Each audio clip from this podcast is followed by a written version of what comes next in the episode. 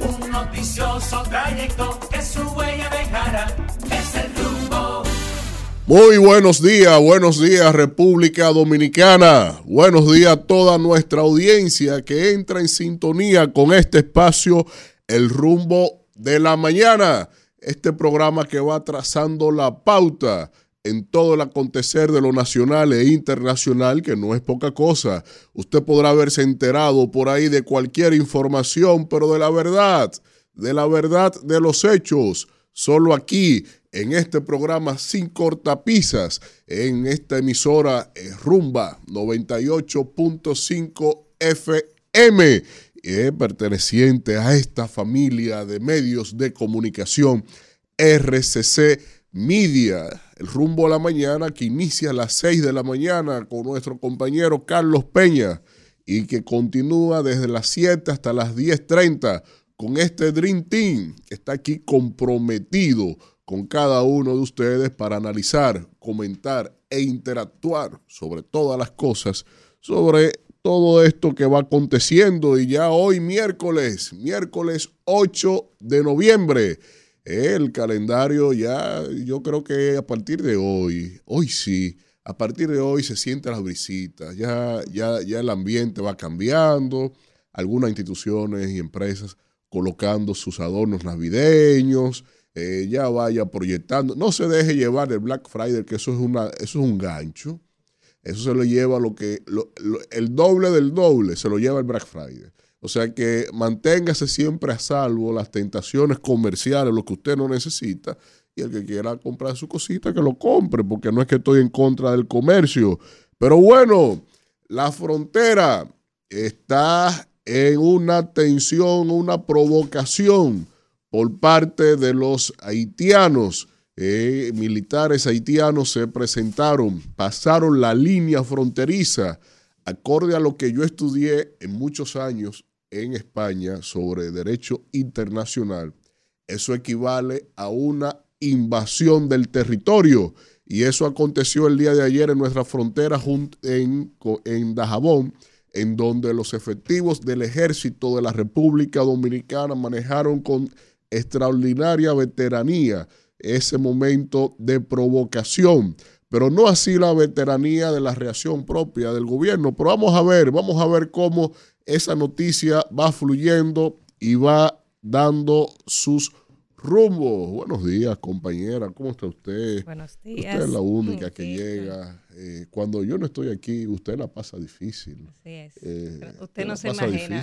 solo Isidro y Kelvin saben Buen día, Víctor. Buen día a toda la gente que está en sintonía en este miércoles 8 de noviembre del año 2023. Siempre agradecidos de Dios que nos permite llegar a todos ustedes eh, para llevarles las informaciones de manera veraz y objetiva, los análisis de los principales hechos que son noticia a través eh, a nivel nacional e internacional. Usted sabe, Víctor, que con eso que pasó en la frontera, eh, que pasó por Dajabón, cerca del canal de la Vigía. Sí. Eh, precisamente donde está un tramo de la verja que está haciendo el gobierno. Lo que pasa es que el gobierno puso la verja eh, no en el límite fronterizo, sino que la puso dentro del territorio dominicano para poder patrullar, ¿verdad?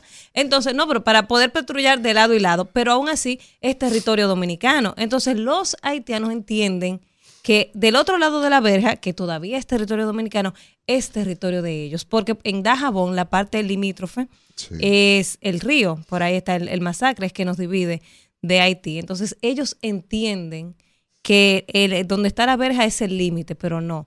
Del otro lado de la verja todavía es territorio dominicano porque cuando se construyó la verja eh, se hizo eso así para, para el patrullaje, para ellos tener el patrullaje de ambos lados de la verja, pero también el que conoce la frontera, el que ha tenido la oportunidad de ir a la frontera, sabe que en la frontera siempre se dan hechos, eh, roces, aunque hay una relación muy cordial entre los ciudadanos fronterizos de ambas naciones porque han aprendido a convivir, pero eh, muchas veces se dan roces.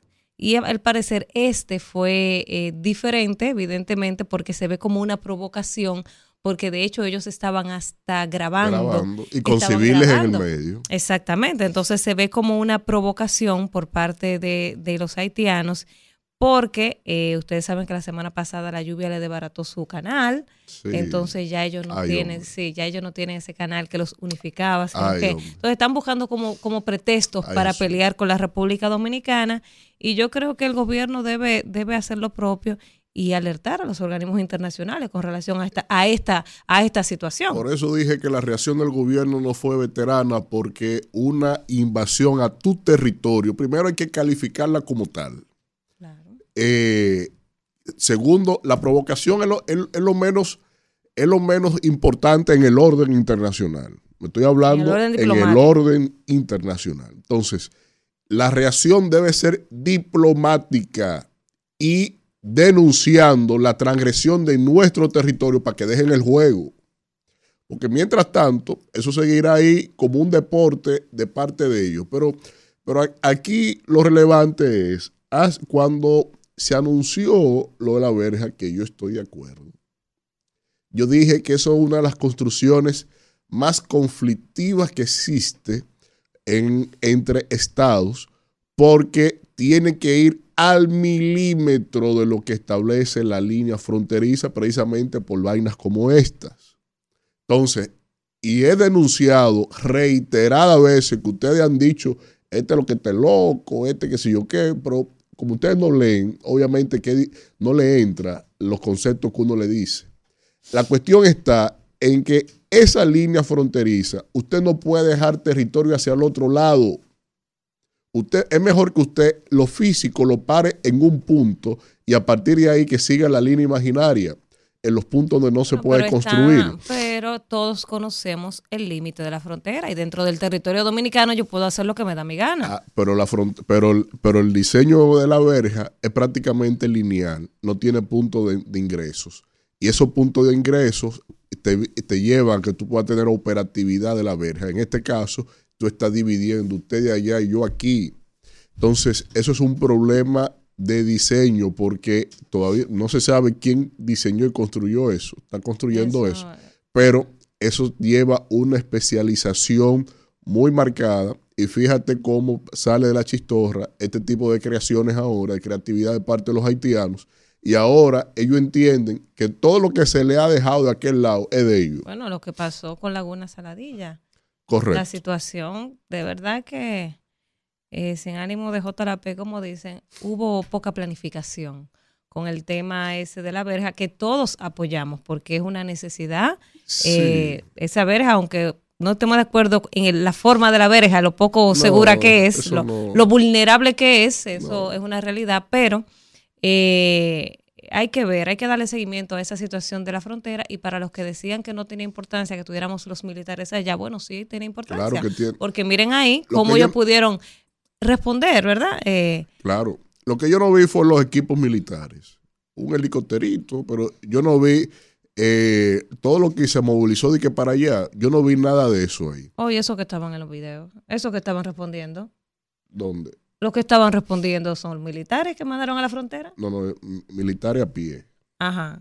Equipos, o Ah, sea, equipos. transporte, eh, eh, Quizás no, estaban, no quizá no estaban en ese punto. Y estos que eso estaban es ahí. Jabón, eso es los puntos más conflictivos. No, ¿y, dónde, ¿Y dónde está el, el canal? ¿Dónde El está la conflicto, vía? el, el conflicto inicial, ¿verdad? Ahí, ahí debió haber veteranía militar, pero, pero eso Pero ya es otra respondieron, respondieron y eso hay No, que ponderarlo de manera positiva. Sin dejarse exacto. provocar, sin seguir el juego. No, exacto, porque usted porque se imagina que se dejen civiles. provocar y, un muerto ella, la ya tú noticia. sabes, ¿no? La- el- un muerto ahí, condenados nosotros eh, eh, que- internacionalmente. que lo- no, que lo movilizaría a ellos. Porque al final lo que correspondía ahí era que le entraran a balazo a todo el que pasara la línea. Eso- no, no, no, eso es lo que correspondía.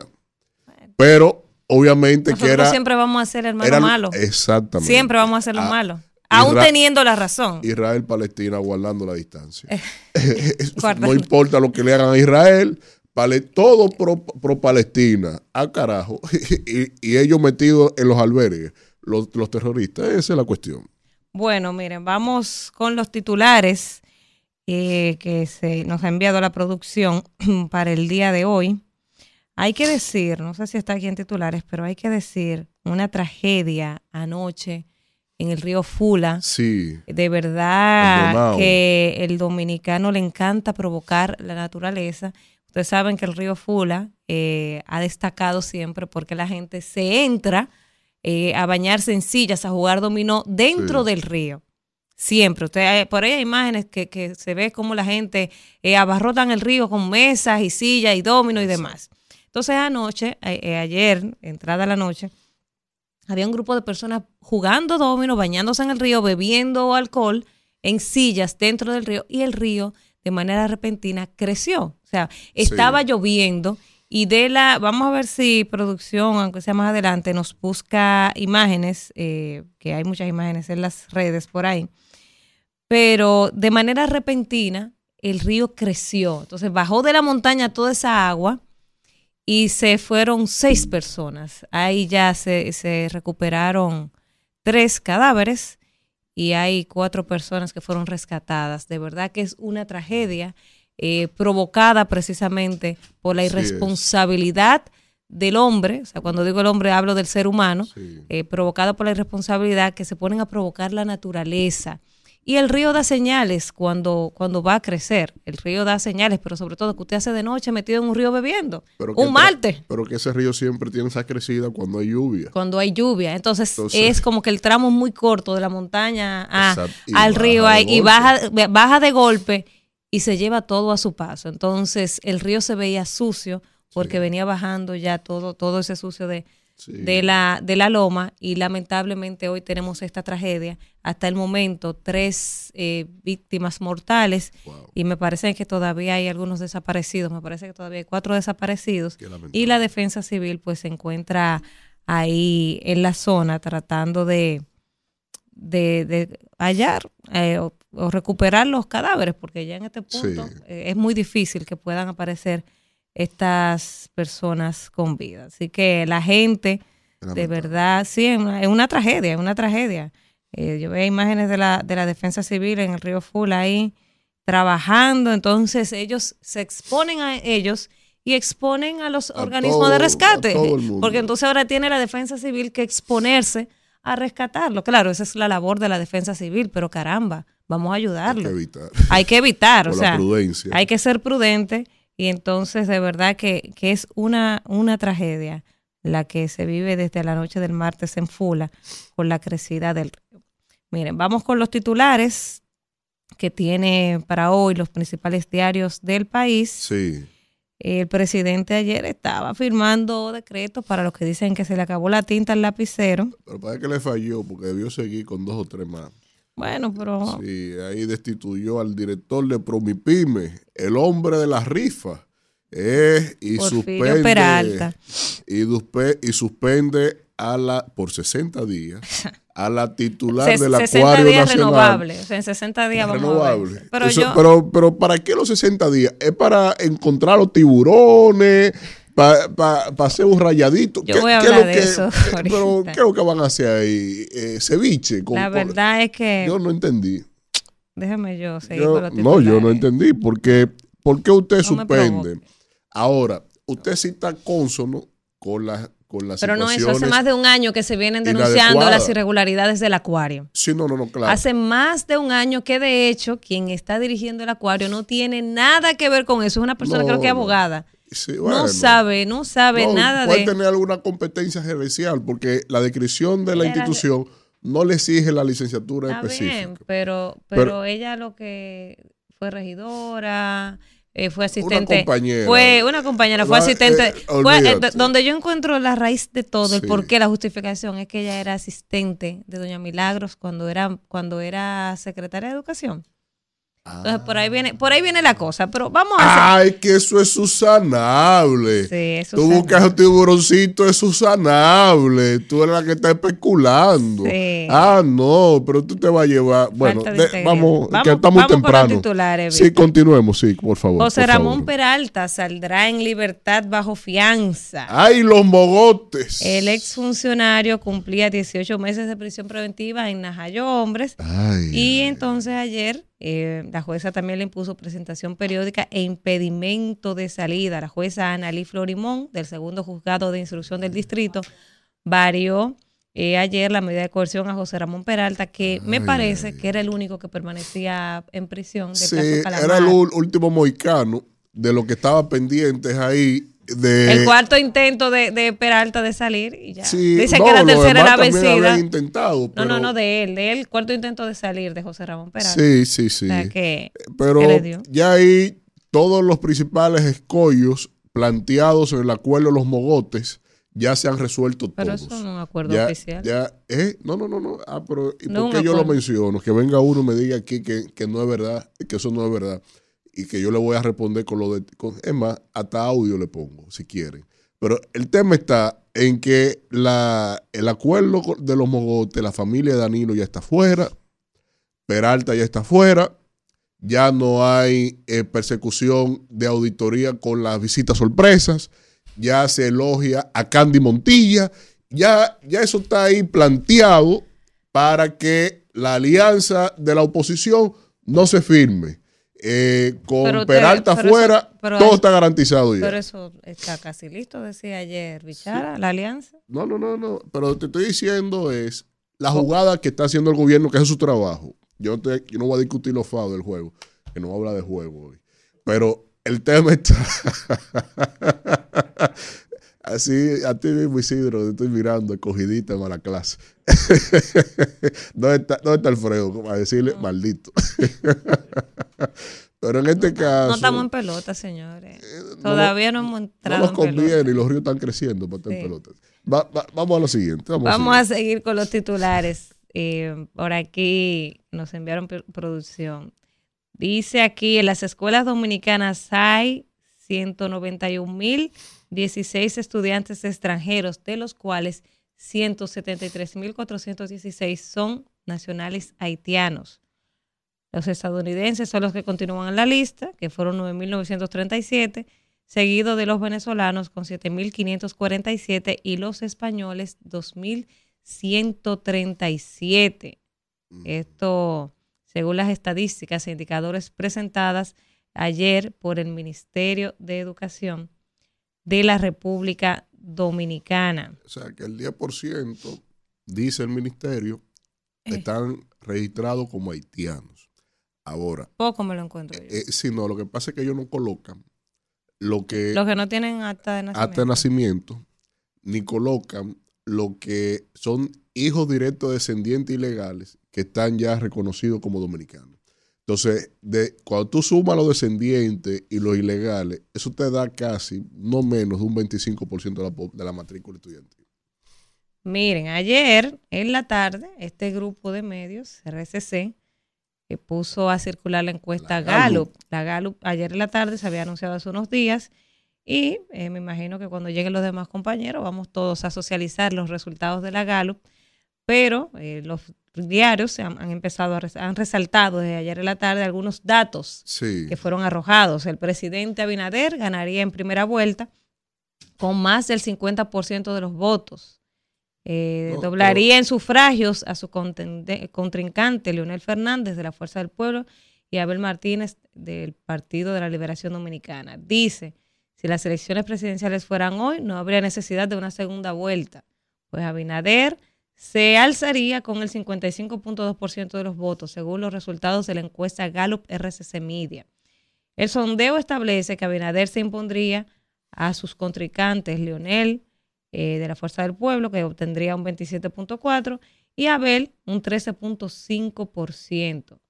También aquí a la interrogante de quién cree que ganará las elecciones presidenciales independientemente de por quién votaría, el escenario de mayo 24 coloca a Abinader con un 58.3 y a, a Leonel Fernández con un 23.1 y a Abel Martínez con un 9.8.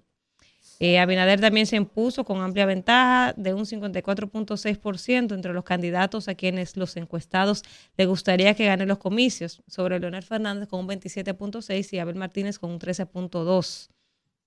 Sobre el partido que más se votaría en los comicios, el PRM encabeza con un 54.8, eh, la Fuerza del Pueblo con un 23.3 y el PLD con un 14.1%, el PRD con un 0.2, el PRSC con un 0.1, Unión Democrática con, eh, con un 0.1 y un 4.5% no sabe. 2.5% respondió que por ninguno y un 0.1% votaría en blanco. El PRM también es el favorito entre todos los partidos del país, con una inclinación de los encuestados de un 48.7% por encima de un 19.7% de la Fuerza del Pueblo, 16.6% del PLD, 1.1% del PRD, 0.3% del, PR, del PRSC, 0.3% de Alianza País y 0.5% del PRSC. En el escenario municipal del próximo 2024, la balanza se inclina también a favor del PRM y sus aliados con un 52.3% de las preferencias, con un 21.4% la Fuerza del Pueblo y aliados y un 14.3% el PLD y sus aliados y el PRD con un 0.3%. Dice aquí Leonel Fernández y la Fuerza del Pueblo sería el candidato por el que un 35.7% de los encuestados no votaría nunca. Los resultados colocan a Abinader en una segunda posición con un 24.2 y luego a Abel Martínez con un 22.9. Sobre la valoración del gobierno. A escasos seis meses de las elecciones de mayo 24, un 64 de los encuestados aprueba la gestión de Abinader frente a un 33 que la desaprueba.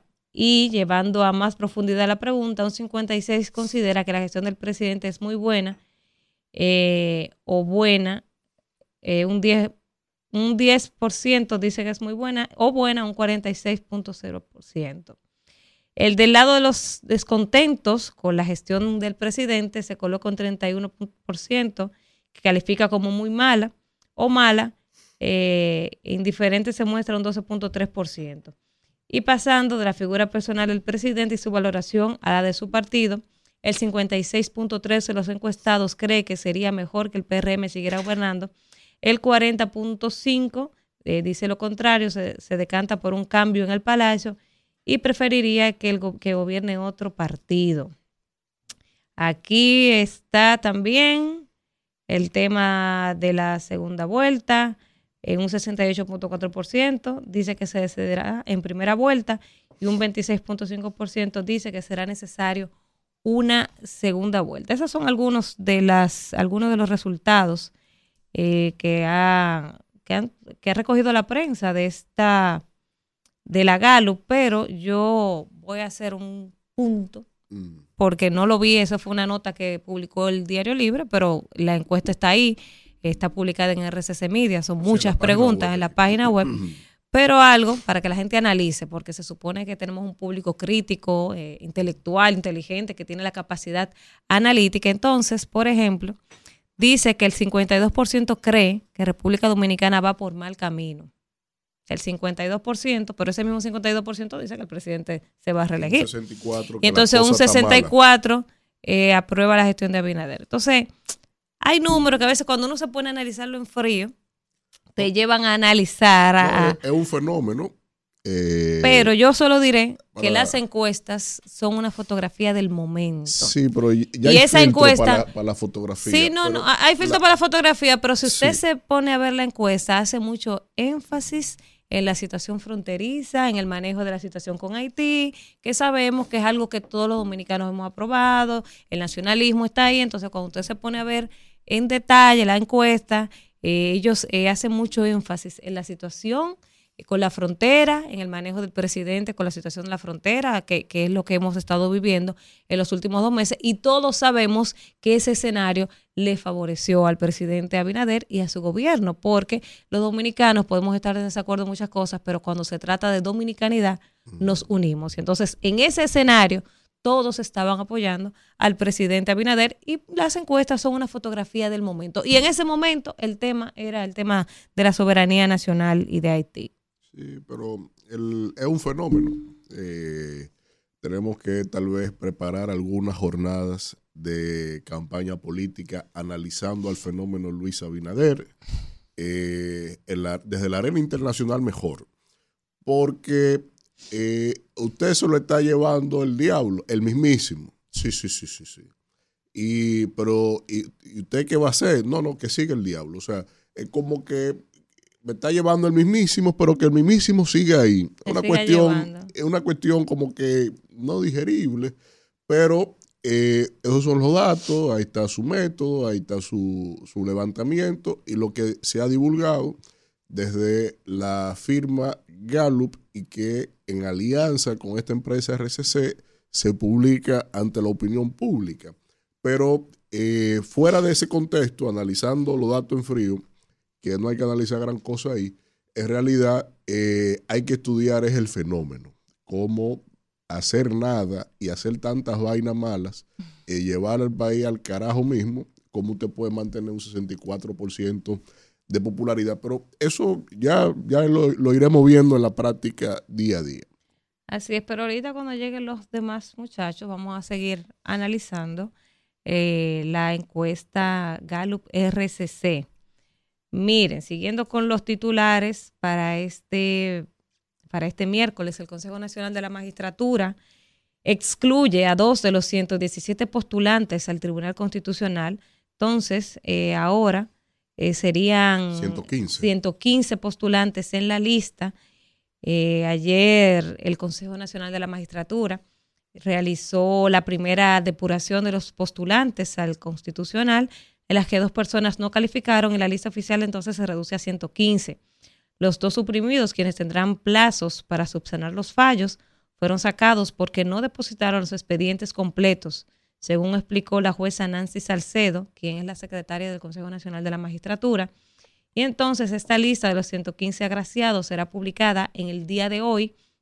En caso de no estar de acuerdo, la población tendrá tres días para objetar los postulantes, eh, las postulaciones de la alta corte. De igual manera, dicho postulante podrá responder a las observaciones que se le hagan. Luego, el Consejo Nacional de la Magistratura hará otra evaluación y ponderará las observaciones y respuestas a las mismas es decir, que el número de 115 podría reducirse en caso de que sean acogidas las oposiciones. y una vez entonces... Eso mucha gente, eso es demasiada gente. Pero a mí me sorprende porque una semana antes de vencerse el una semana antes no, un día antes de vencerse el plazo, que hasta lo extendieron una semana más, Había habían 14 personas. Y de repente, 117. Ahí metieron. Claro, entonces Ahí hay mucha gente eh, y sería interesante verlo en detalle cuando salga hoy la lista, uno por uno. Yo tengo mis observaciones. Por ejemplo, gente que, por ejemplo, en el 2020 estaba promoviendo modificar la constitución, porque aquí, tú sabes, hay que poner cierto asterisco, o sea, hay que analizar esa lista en detalles. Ojalá, bueno, hoy la van a publicar y uno entonces poder analizar esa lista en detalles. La gente que, que, que promueve esa modificación constitucional a cada rato. O sea, en el 2020 hay mucha gente que está aspirando ahí que en el 2020 estaba proponiendo modificar la constitución. Entonces, para mí esa gente hay que ponerle un asterisco. Incluyendo el propio presidente de la República, que él dijo, sí, eh, póngala, póngala, sí, no, no, no, no. Como tema de campaña, él impuso el debate y ya como presidente impuso una mesa para modificar el Consejo Nacional de la Magistratura mediante una reforma constitucional.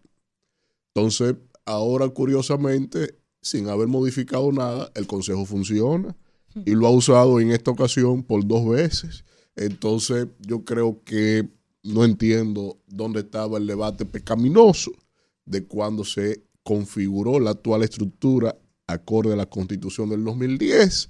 Y eh, qué bueno que eh, la institucionalidad prevalece, funciona, es equidistante, es justa, a razón de que ya ahí no hay que quitar ninguna figura, como si él lo enarboló en campaña innumerables ocasiones y como lo promovió también siendo ya presidente. Ayer con júbilo iniciaron con éxito los Juegos Escolares Nacionales, los Juegos Deportivos Nacionales Escolares en la provincia de Barahona. El director del INEFI, Alberto Rodríguez, llamó a todos los atletas estudiantes de las ocho delegaciones a competir en buena lid en ese magno evento deportivo, que hay que decir que no se, les, no se celebraba desde antes de la pandemia. Entonces, con la participación de 3.500 atletas en 19 disciplinas, el INEFI, Instituto Nacional de Educación Física, inició ayer eh, los décimos Juegos Escolares Deportivos Nacionales Barahona 2023, que se estarán desarrollando desde ayer hasta el próximo eh, viernes 17 de este mes de noviembre y entonces tendrá las subsedes en San Juan de la Maguana, en Azua y Bauruco. Entonces los, juegos se estarán desarrollando en la zona sur del país. Una ceremonia de apertura que estuvo realizada en el Centro Olímpico, encabezada por el director de INEFI, Alberto Rodríguez, quien destacó las bondades de la provincia y toda la región sur y exhortó a los atletas de las ocho delegaciones a competir en Buena Lid en este evento y sobre todo a divertirse. Son competencias, pero a, a, divertirse como estudiantes que somos. El, el director de INEFI agradeció el respaldo y el compromiso del presidente Luis Abinader y del ministro de Educación Ángel Hernández, sin el cual estos juegos no serían posibles, porque para ellos no son solo un punto de agenda, sino que es eh, o un renglón en el presupuesto. Es un compromiso con los estudiantes dominicanos. Yo lo que espero que eso no sea por circunstancia.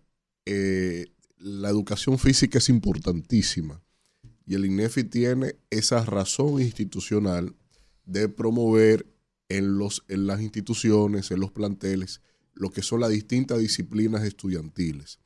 Por eso yo promuevo un nuevo modelo de infraestructura escolar, porque apenas ponen una cancha, una cancha rústica de concreto como único escenario para incentivar al debate, al, al, deporte. No se tiene ahí eh, piscinas, no se tienen cancha, eh, plays de, bol, de fútbol, de, de pelota.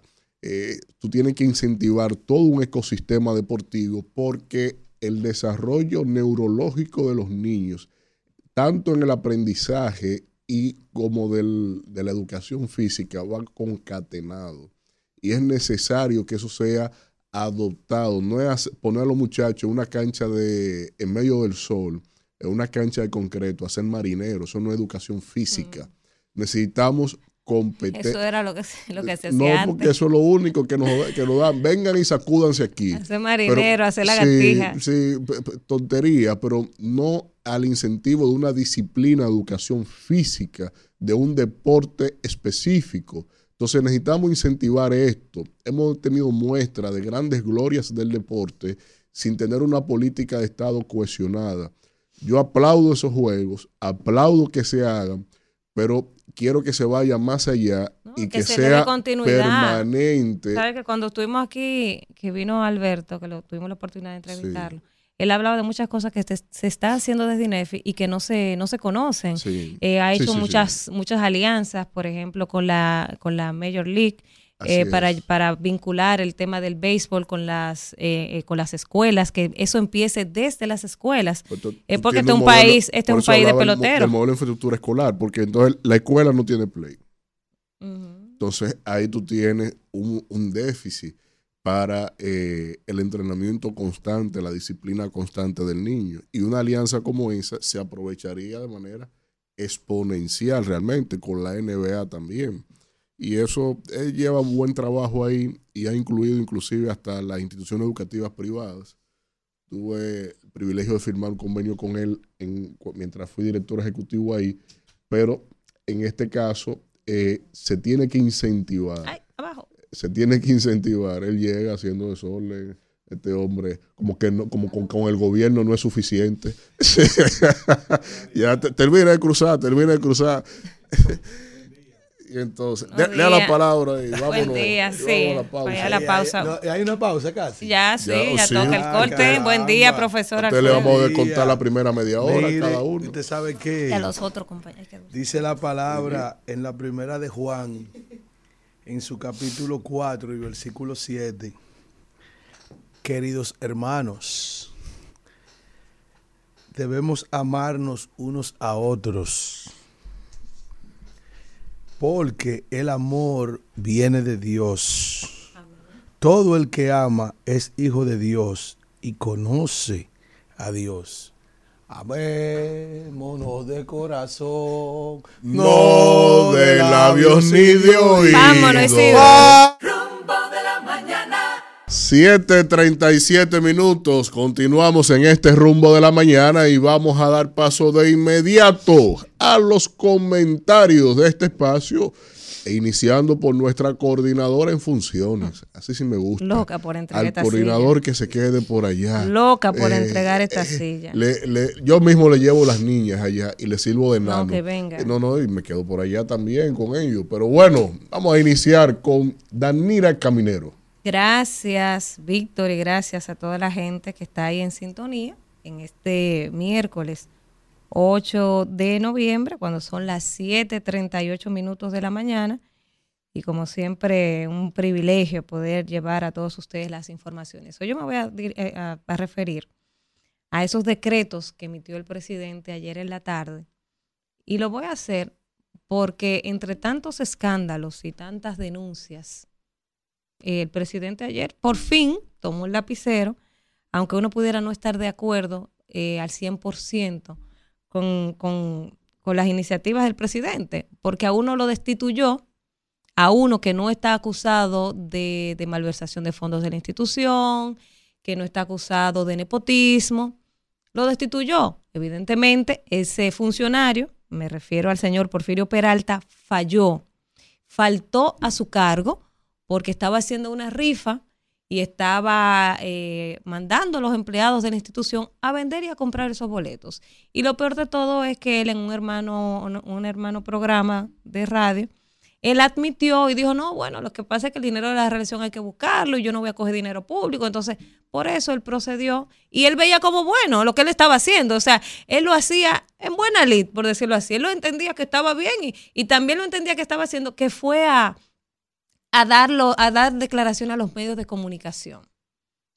Muy, muy orgulloso de lo que estaba haciendo. Bueno, pues como el nivel de, de pegue del señor Porfirio Peralta no es tanto, ayer el presidente firmó su decreto donde lo destituía y no anunció quién va a proceder a, a asumir esta posición. Sin embargo, no corrió con la misma suerte la señora Wanda García, quien es la directora del Acuario Nacional, que desde hace más de un año se vienen eh, denunciando irregularidades en esta institución, nepotismo, malversación de fondos, donde lo menos que pasó ahí, lo menos que pasó ahí es el tema de 16 tiburones.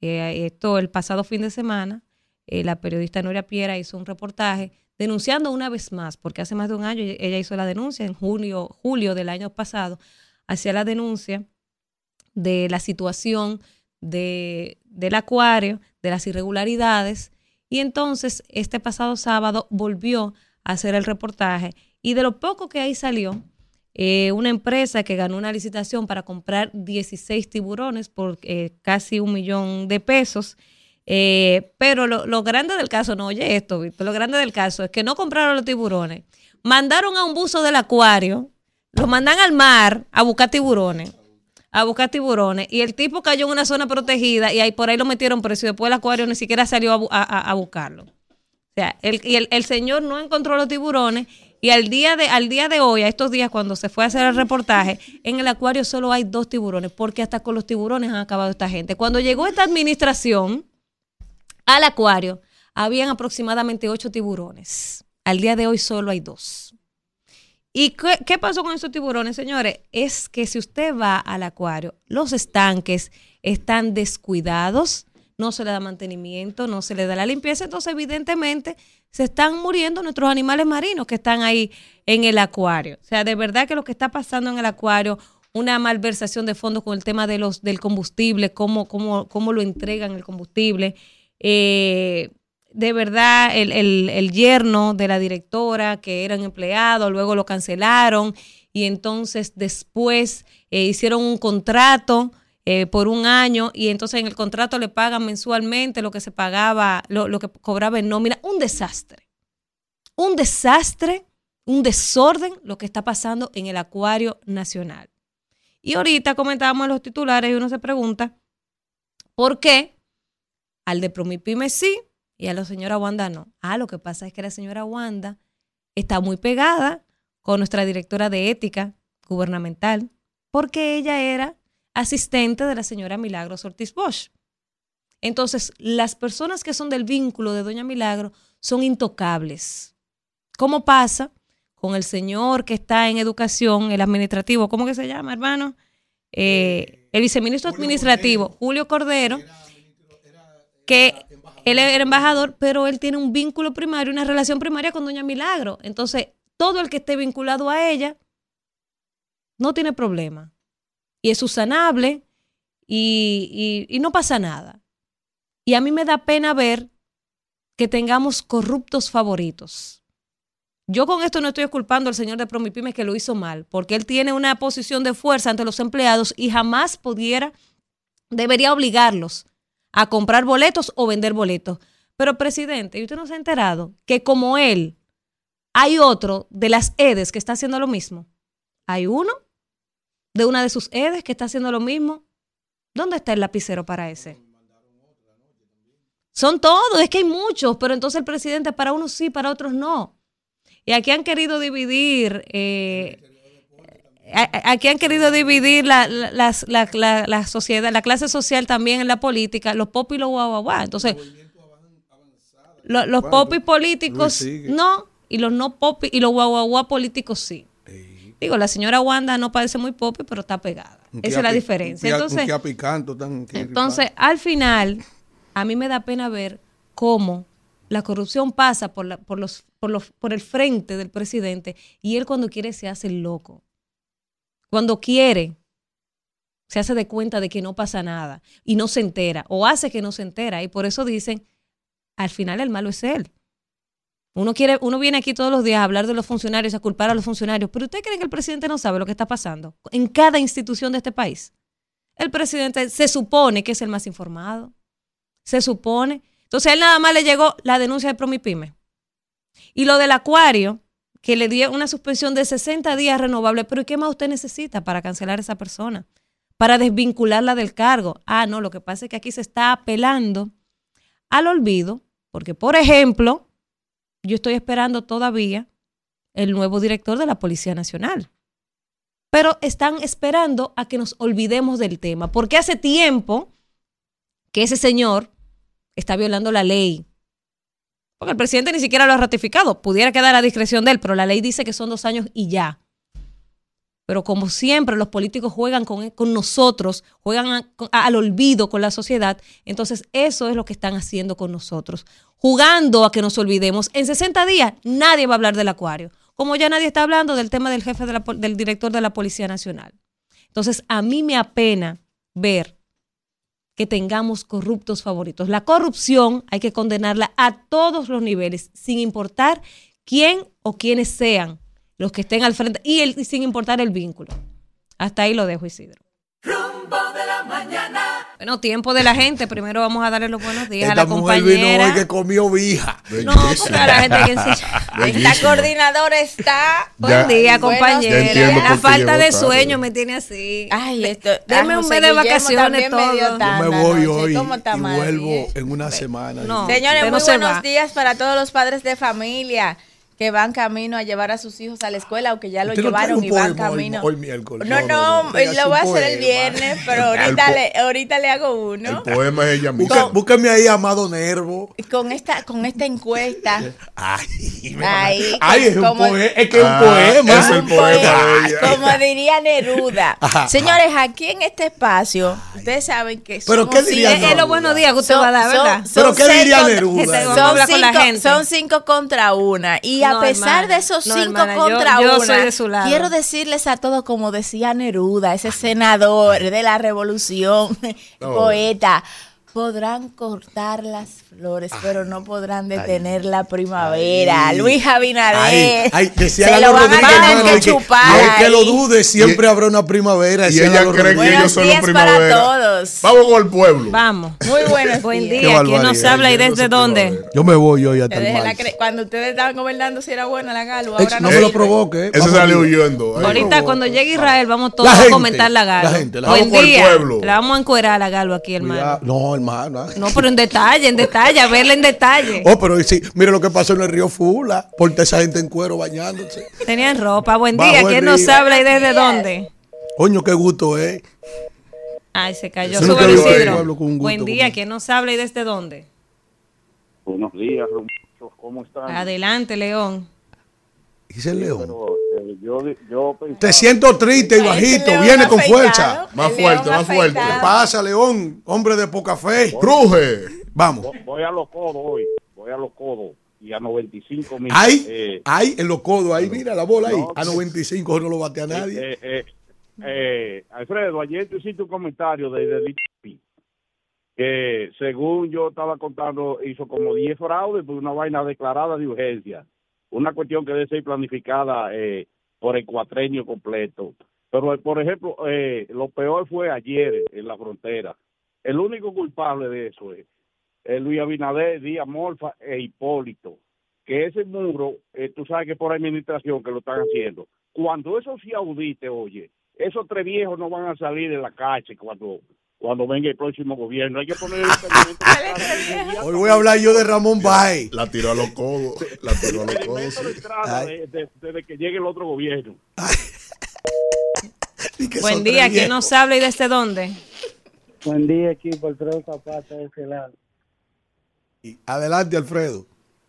Mira, pero yo creo que antes de destituir, el, el presidente destituir al de Provipime por violar la ley, debiera coger un lapicero para él mismo, porque él está vi- violando la ley desde el principio de gobierno, nombrando a Wellington Arnaud siendo abogado en una institución donde se requería, la ley decía qué capacidad tenía que tener ese director, pero violaron la ley, modificaron a, a- para una persona, modificaron la ley, entonces es un desorden. También el del el jefe de la policía está violando la ley. Entonces, si a ley no si a ley se refiere, el que debiera destituirse es él mismo, Luis Abinader. Buen día, ¿quién nos habla y desde dónde? El ánimo, tú no lo sientes días, diferente. Tú vas a provocar a Sí, la fuerza del pueblo está llamando hoy los interactivos como con un ánimo bajito. Es verdad, ¿Qué es verdad. ¿Tú pasa? Buen crees? día. Escúchame a mí Que ahorita, se no te apures. animen, ¿eh? Que No lo, Escúchame no a lo mí. provoque, que ellos no necesitan mucho. Déjala quieta. Buen día, El ¿quién nos habla y desde dónde? Está muy dura hoy, ¿eh? No ¿Cuál es la izquierda? Esta, la de allá. Buen día. con el peso de la derecha basta. Yo soy como, No, Dalila. como Napoleón. Buen día, ¿quién nos habla y desde dónde? Kimberly hoy no me deja hablar. Kimberly, compañera, estése tranquila, debo proveña acá, Dios mío. Mira, Kimberly, salúdame a Jason y, y dile a Alfredito que te dé el número del teléfono, que le dé el número de teléfono, de teléfono a, a, a, Jason, que yo quiero hablar una cosa con él. Y, oye, ¿y cuándo que llega el, el matatán de ahí? El, el viernes llega al país, Oh, el lunes se, se integra. Ese hombre estaba tirando gol en el Maracaná, una vaina ahí. Coño, y una, una portería del tamaño de esta cabina y ni Y así metió la bola. ¿Qué La, primera Yo no no la metió. Yo no lo iba a decir, La pero- primera no, pero la segunda sí. Imagínate Sí. un hombre que se encrema todos los Voy a- días. se le rebaló la pelota con la le crema. rebaló la Voy a pelota. tener que poner a mi hijo Matías La a que le enseñe. Ajá, duro, Claro, Matías. Mi tío, claro. Está bien. Ok, por otro lado, lo- eh, eh, eh, ahí viene Luis Abinader, Luis Abinader con cuatro años más. ¿Qué, qué, qué, qué, qué análisis más injundioso y profundo. ¿eh? Claro. Profundo. Vamos. Buen día, ¿quién nos habla y desde dónde? Vamos, habla el doctor Ramón Guzmán.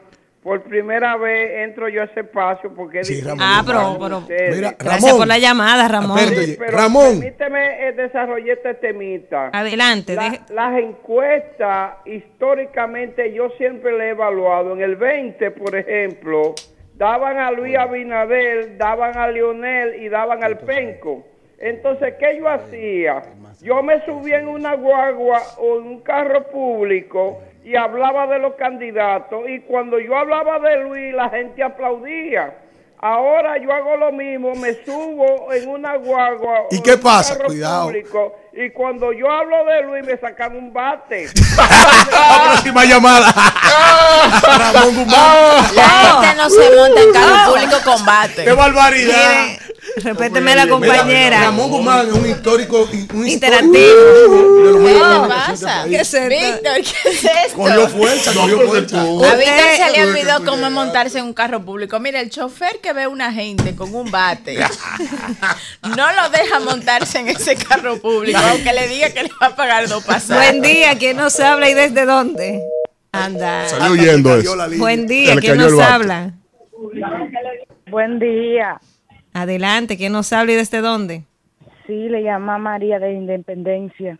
Adelante, María. Sí, mira que estamos eh, agradecidos con el Ministerio de Educación, ya que nos estuvo dando unas tablets para que uno estu- eh, esté estudiando, para que no haya excusa. Le agradecemos muchísimo. Siéntate ahí. Sí, Sí. ven, sí, pero ven acá, siéntate ahí. Sí, adelante. No, no, no. no. Déjala quieta. Ah, Se fue. Buen día, ¿quién nos habla y desde dónde? Buenos días, Ramón Núñez desde el Bronx. Sí, ¿quién desde el Bronx? Ramón Núñez. Adelante, Ramón.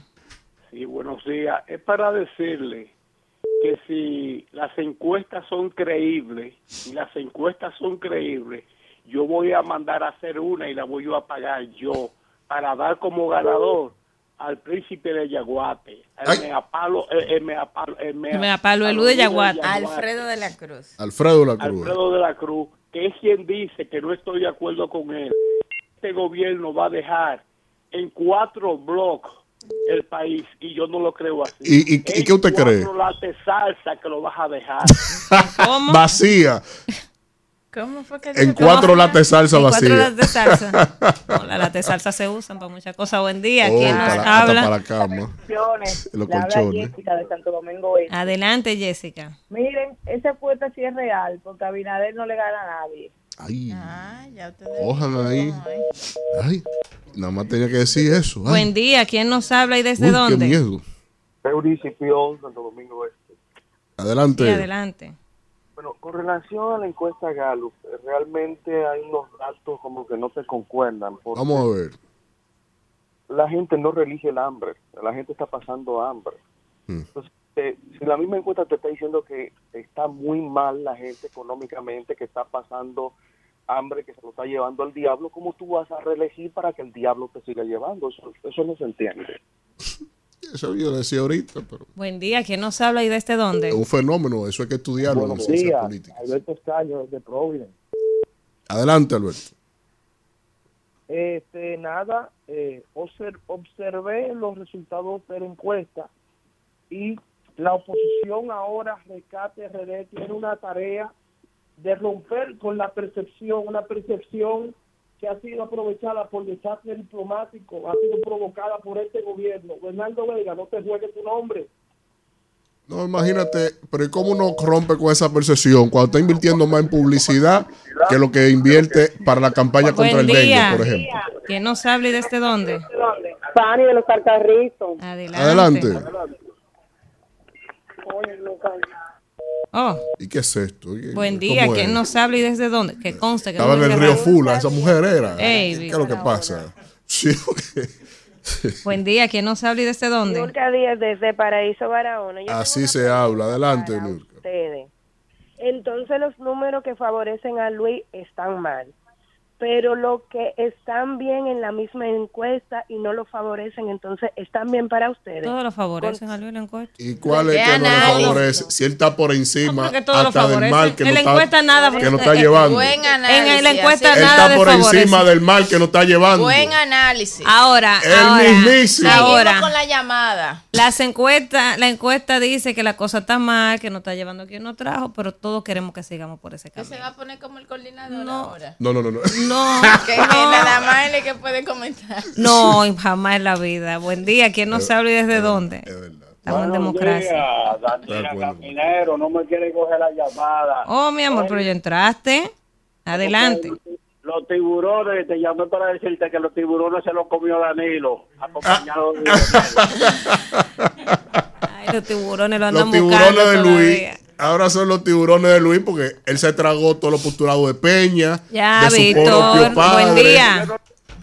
Buen día. de ¿Quién nos habla y desde dónde? Víctor, Víctor, te voy a traer una flor. Déjame ver, ¿de quién más? De Milagro Víctor, Ortiz la Bosch, gente. de Fafa La Tavera. gente, la gente. Eh, ah, no, perdón. Mira, te vamos a dar out. tranquilo. Te vamos a dar out, oíste. Eh, perdón. Buen día. ¿Quién nos Si habla y desde dónde? quieres, sal afuera y coge un teléfono y llama para que en el tiempo la A gente mí, tú participes. yo me dejo sobornar fácil, dame un viaje a mediciones, Adelante.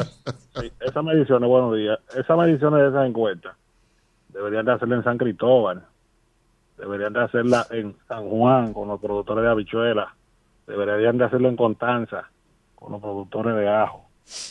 Oye, esa misma encuesta deberían de hacer en los supermercados, en el transporte público, el metro. Sí. Esa encuesta deberían de hacer en los hospitales también. Ay, ay. ¿Me entiendes? Ahí es que deberían de, de dar el Eh, En la farmacia, eh, eh, Gracias. en altas cost, altos costos ahí, Víctor, el tiempo de por esa gente, zona. Víctor, ahí. des un trago de café. Buen día. ¿Quién nos habla y desde dónde? Ya se acabó, ya se acabó. Sí, buenos días. Claudia, tráigame el café. Me, me prende mal. Buen día. Sí, buena, buenos días, Felipe Lata de Lowell, Massachusetts. Adelante. Eh, esa encuesta, de, yo, yo tengo todo medio rara, porque la primera es RC, el, eh, ¿cómo es? Eh, Elige, es, es de Facebook, son de redes sociales, y ahí no va. Y la otra es Tagalo, que ayer el primer dato que dieron fue que la encuesta fue cata por cata. ¿Quién me dice a mí que esas catas no fueron elegidas específicamente para ir a encuestar a esa persona? Gracias No, por no su llamada. No tengo acceso a esos datos técnicos. Buen día. ¿Quién nos habla y desde dónde? Buen día, rumbo de la mañana. El Meloso de Santo Domingo Norte. Adelante, Adelante, Meloso. Un saludo para todos en cabina. Aquí estamos. de, estamos de fiesta en Cristo Rey. ¿Cómo? Con el Cristo Park que se va a inaugurar Ay, hoy, sí. con Dios por delante. Ah, sí, sí, sí, sí. Es una gran obra, Cristo Así Paz. vamos, a es, darle- es. vamos a felicitar a Fellito, a Carolina Mejía, a la presidencia Sí, sí, y a sí. Obra Pública que se pusieron de frente para acabar con esos mosquitos, para acabar con, es- con ese bajo que se les esa cañada. Ah, acá- ah, bueno, la cañada. Gracias por chulo. Felicidades. Fellito Supervilla, está haciendo Bueno, un buen Carolina. trabajo. Buen Carolina día. ¿Quién nos habla y desde dónde? La alcaldesa gobierno, del el distrito. de la romana. Adelante, Gary. ¿Sabe que eh, voy con mi esposa Sí. a un centro privado de salud que está casi al Dalú? Ay, qué bueno. Y cuando vamos a bajar la escalera, hoy no se metió un delincuente a robar a una habitación y bajó ese delincuente como a 300 por la escalera y ahí yo caí en cuenta. Dije, caramba, sí, la delincuencia está bajando, pero es bajando por las escaleras en los Creativo, 115 Gary. y en los AX a 200. Así que ya ustedes saben. Amén. Está creativo, Dios Gary. Buen día. ¿Quién nos habla y desde dónde? Buen día, ese buen canal, Rumbo, ¿cómo están? Bien, bien, bien. Señores, yo quiero emitir una opinión, pero antes de, me gustaría como que Víctor me deje fluir, porque lo estoy notando un poquito tenso. ¿Qué Y pasó? Déjela fluir, Víctor. Ya, ¿Tú yo, yo te lo controlo aquí. Adelante. ¿Tú sientes eso un torniquete para ti? Ok, Víctor, gracias. ¿Eh? Y eso que tú no me has visto frente a Ey, frente. Vamos, adelante No con su una opinión. dama, una dama. Señores, les habla la perfecta de Barahona. Kimberly, te quiero mucho, Fran, te manda saludos. Ay, gracias. Yo a él, mi hermano Fran Sacachispa. Estoy loca por conocer a Fran Sacachipa. Tienes que mencionar ese Loca por voy Yo estoy loca por conocer a Fran Sacachipa. no trae, no trae de allá ni siquiera una langotica de esa que venden por ahí. Pero ¿y ¿cómo es? Lo voy a traer, lo voy a traer. Una jaiba de esa. Señores, yo quiero dar una opinión sobre las encuestas, porque he notado como que hay mucha mucha debilidad en cuanto a las creencias de las encuestas, donde anteriormente sí se creía en ellas. Pero ¿qué sucede? Esta es la elección del pueblo y hay que aceptarla. Y no se puede decir que las encuestas están manipuladas porque no es así. ¿Y las primarias dónde quedaron? Ellos tuvieron la oportunidad de ceder por otro y no lo hicieron. Señora, hay que reconocer que Luis es que va. Luis en tres, cuatro años ha hecho su trabajo y eso hay que reconocerlo. Gracias, perfecta. Buen Ay, día. perfecto. ¿Quién nos habla y desde dónde? Buenos días, Daniela. Bendiciones para ti y ese gran equipo. Amén. Igual para ti, Fidel. Fidel. Y, y para la y un gran abrazo para la gurrupera interactiva. Sí, sí, la yibullinga. Fidel. A decir- Fidel, espérate. Fidel. Espérate, Fidel, espérate.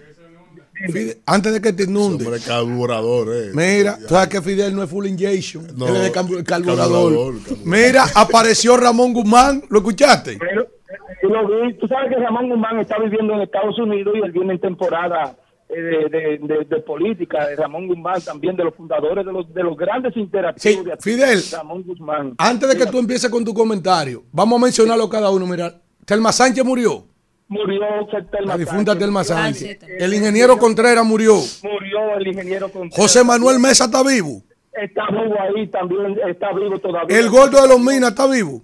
El gordo de los Minas está vivo y Tito Sánchez, la conciencia de los Minas está viva también. Olga de los Minas está eh, de Villamella está viva. Y, y- y Fidel Sánchez está vivo. ¿Quién? Fidel Sánchez. Fidel Guzmán, el cañón, aquí estamos. Ah, Fidel Guzmán. Pero qué fresco, Adelante, Fidel, este Fidel. hombre, Y ¿eh? digo yo, y digo yo, que Víctor, toma apunte, mira. En esta encuesta yo quiero que me digan una cosa, Danira. La comida está más alta o está más bajita, está más alta. La energía eléctrica eh, está peor y la tarifa está más cara. La salud Sí. está peor. Sí. La delincuencia ha aumentado. Sí. El 911 se lo han comido. El Se metro está- se lo comieron. se está acabando la página, eh, compañero. Sí. En, educación ya está practicando karate. La corrupción bien por los altos y apagones. También. Y así Oye, me dice se va- que mentita se va a acabar la de que libreta. yo me inunde y que Luis Abinader cuatro años más. Se va a inundar. Se- oye, se acabó el bolígrafo. Danira. Gracias, Fidel. Buen día. ¿Quién nos habla y desde dónde? Buenos días, Fátima Familia, pero Dios mío, esa cabina está en chispa. Ay, pero es que somos el prime time de este país. Todo el mundo atento a este programa. Vamos. Víctor, pero tú estás así como un trinquete, diría yo. ¿eh? Ay, Como tú no me has visto en persona. Mira, mira, muchos saludos para usted y bendiciones para usted. Tú estás casada. Oye, pero es verdad, tenemos que ser unas personas conscientes, Víctor. Es que el presidente Luis Abinader lo está haciendo bien. Lo está haciendo bien, está trabajando para el pueblo. 55, y si las coño. encuestas, Ay. aún casa por casa, lo eligieron a él, ¿por qué será? Ay, Gracias por su ay, llamada. lo está haciendo bien. Vamos a saludar a la gente que está en línea en nuestro chat de YouTube, que ese es el otro rumbo, como dice Kimberly, el otro programa. Saludos para Edward Cruz, que está en sintonía, también aquí en Miguel de Jesús, el terrible de Villajuana, Ralph Pérez, que está contento con su encuesta. A Mauri Castillo, Marcos Tapia, Orchi Priva, también Mm. está por ahí René de Olio, Jessica Jiménez, Toño Morales, está Joel Alexander Bello, también Darío Hernández. Nos saluda Gervasio Peña. Ángel Ramírez, wow, mucha gente en sintonía, Wanda, el Gallo es. Transporte, está por ahí Cristian bueno, Pérez, Cornelio Rodríguez, bueno. Bueno, ese es bueno. está también Mario en sintonía, Ese no sé quién es. no. nos saluda también Braulio Vázquez, Ese bien, bien. bien. eh, mucha gente, va rápido esto, Freddy Sí. Minaya, no está. Yacaira Familia, Judith Blanco, Gary Brito, Eusebio Ramírez, Demetrio Martínez, Tony Hanley. Son ahí, ahí. Ese ahí, ahí. Está también en sintonía. Sí. eh, por aquí Ernesto, ya lo mencioné, a Gary Brito. Bueno, mucha gente No, ahí, no, más de 500 personas en línea. Gracias Sí. a todos por el favor a Jessica, de corazón. sintonía. Mi saludo para ti, Jessica Ajá. Jiménez. Sí, Está por ahí Robert Mora también. Sí, sí, sí, sí, Waldis, Daniel Vargas. Gracias a todos Sí, sí. por acompañarnos en este rumbo. Vamos al contacto y regreso más Saludos comentarios. a todos, menos a Ralph Pérez. Bueno, 8 9 minutos de la mañana y vamos de inmediato con el comentario del profesor Víctor Villanueva. Bueno, ahí en el Congreso Nacional eh, se está debatiendo lo que es el presupuesto, la ley de presupuesto de gastos e ingresos del año 2024. Es el último presupuesto que ha de presentar la presente administración en términos de este cuatrenio y que eh, hay que entender que los presupuestos de cada país son los instrumentos de desarrollo que indican hacia dónde va la planificación estratégica del desarrollo de esa nación. En el caso nuestro, eh, también, o más bien desde lo que es la pieza como tal del presupuesto, se puede evaluar cómo el gobierno proyecta y hace proyecciones de, las, eh, de los riesgos que la economía irá enfrentando a lo largo de cada año fiscal. Nosotros tenemos un presupuesto planteado de 1.5 billones de pesos, en donde aparentemente más del 40% estará financiado por esta, por, eh, en términos de préstamos.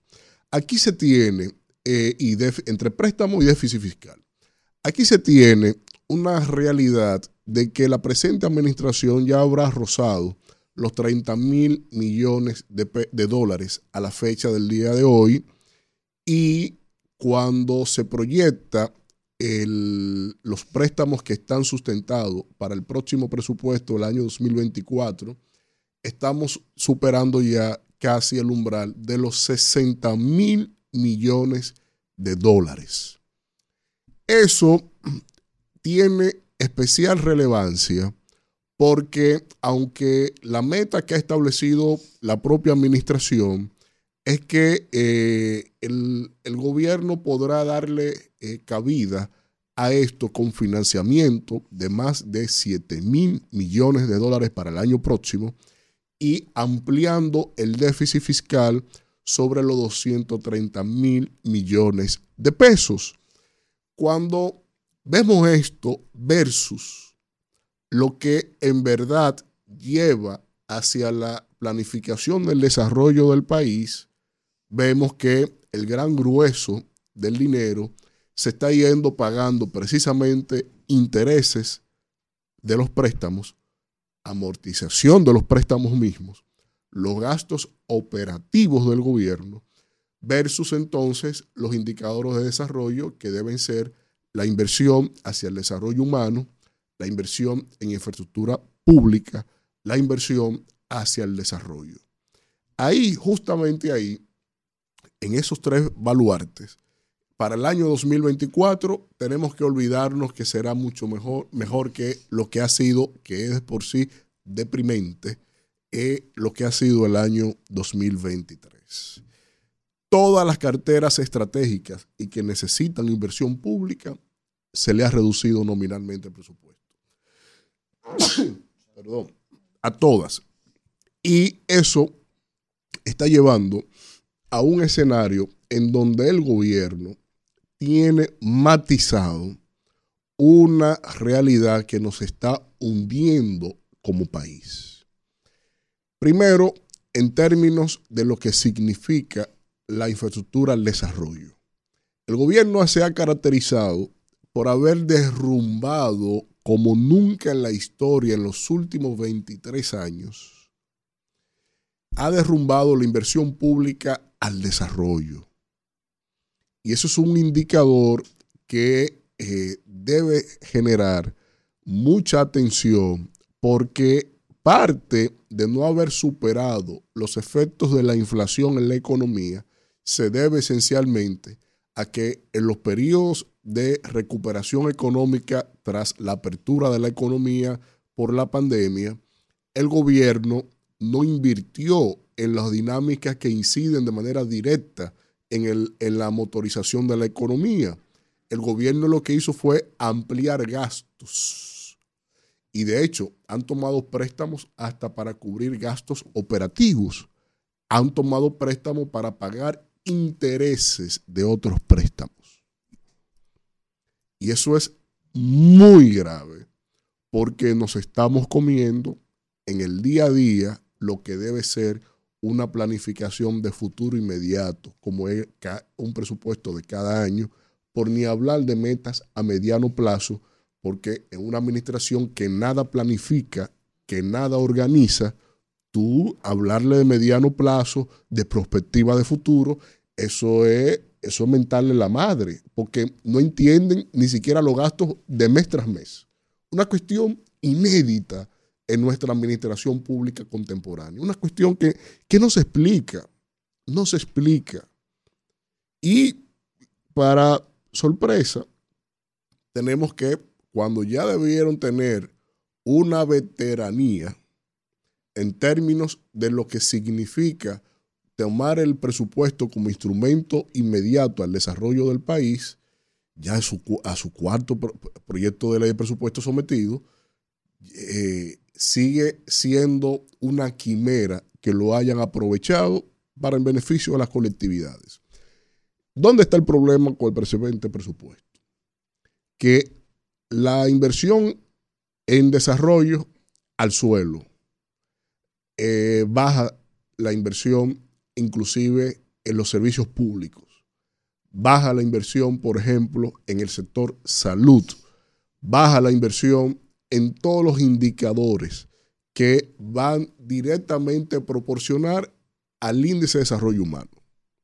Donde no baja, donde sí sube, es en los gastos operativos, es en los presupuestos de propaganda de la administración. Pero es curioso, porque usted invierte en propaganda cuando tiene toda una obra que mostrar. Pero aquí se ha mostrado que te van a inaugurar con una carpa inmensa un, un, un, muellecito para Yola o una cuneta en cualquier demarcación y te montan una escenografía y te mueven un funcionariado, como que eso va a, a- a impactar más la escenografía que, la- que lo que están entregando de manera languideciente, de manera, digamos, hasta burlesca. Pero cuando vemos que la inversión en salud también la derrumban, tú dices, mira, ¿cuál es uno de los principales clamores de la presente administración? El sector salud, el tema de altos costos, los servicios de los hospitales, que no hay cama, que si no es por licitación para comprar vacuna urgente, no hay interés del gobierno, no hay interés de la administración en atender el sector salud.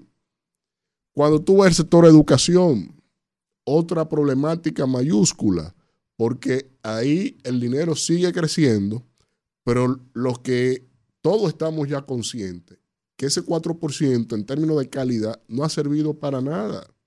Se ha ido a reivindicaciones sociales, a mantenimiento de infraestructura que la tienen alguideciente y como me envían ayer, que olvidé pasárselo a Kevin, pero me enviaron ayer una fotografía un desayuno escolar, de un distrito escolar. Por Dios, un vaso plástico me- por la mitad de leche y un pan hasta impresentable. Te lo voy a mandar, Kelvin. Como, como, como un desayuno escolar en este país cuando al sector educación se le está invirtiendo unas cantidades exorbitantes de dinero, pero que realmente eso no tiene ni siquiera una forma de presentar eh, un resultado en términos de calidad y de indicadores de educación.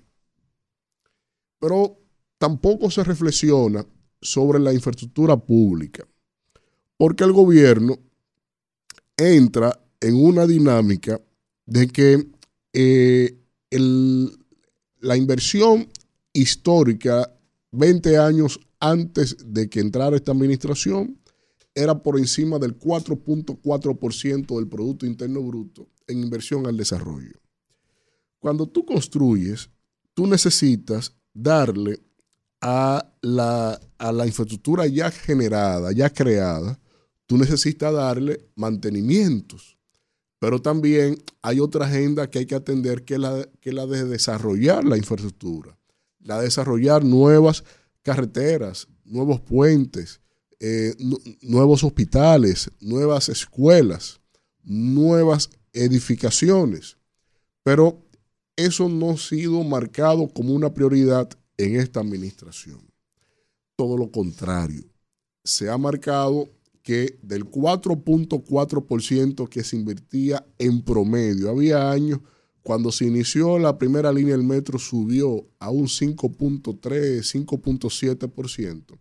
El gobierno realmente eh, el- ha llevado desde ese promedio a por debajo de dos puntos con respecto al PIB. Ha invertido menos que nadie. Lo que se invertía en un solo año, en un gobierno, vamos a decirlo así para que le pique a dos o tres, de Leonel Fernández. Lo que se invirtió en un año Leonel Fernández se llevaba prácticamente los tres años lo que lleva este gobierno en inversión en infraestructura pública. Y eso, ni hablar también de la administración anterior, que dado al problema que, al enfoque que tuvo de, de orientar inversión hacia Punta Catalina, aún así mantuvo la inversión pública al desarrollo por encima del 3.8%. Pero esta administración la ha llevado, ha habido trimestre que ha sido 0.58% lo que han invertido en infraestructura pública en algunos periodos. Eso es, para, es una parálisis. Pero por igual, cuando tú ves el propio informe del Banco Central sobre inversión pública al desarrollo de la región norte, yo señalé como varias provincias, como Monseñor Noel, Samaná, se pasaron el año 2022 sin invertir un peso. ni un peso ejecutado en los informes de ejecución de gasto de infraestructura al desarrollo. Entonces, ¿para qué ha servido el dinero en esta administración? Primero, para colocar programas sociales sin ningún tipo de condicionante en términos de ser ayudas condicionadas a la superación de la pobreza y que haya un contracompromiso por parte del beneficiario de la ayuda social. Segundo, para haber ampliado la nómina a casi por encima de 800 mil personas, cancelaron 200 mil y tanto, casi 300 mil personas cuando llegaron, la encontraron en 500 mil y la llevaron entonces a casi 800 mil. Cuando tú sumas lo que quitan, que repusieron, más lo que ampliaron, duplicaron la nómina pública.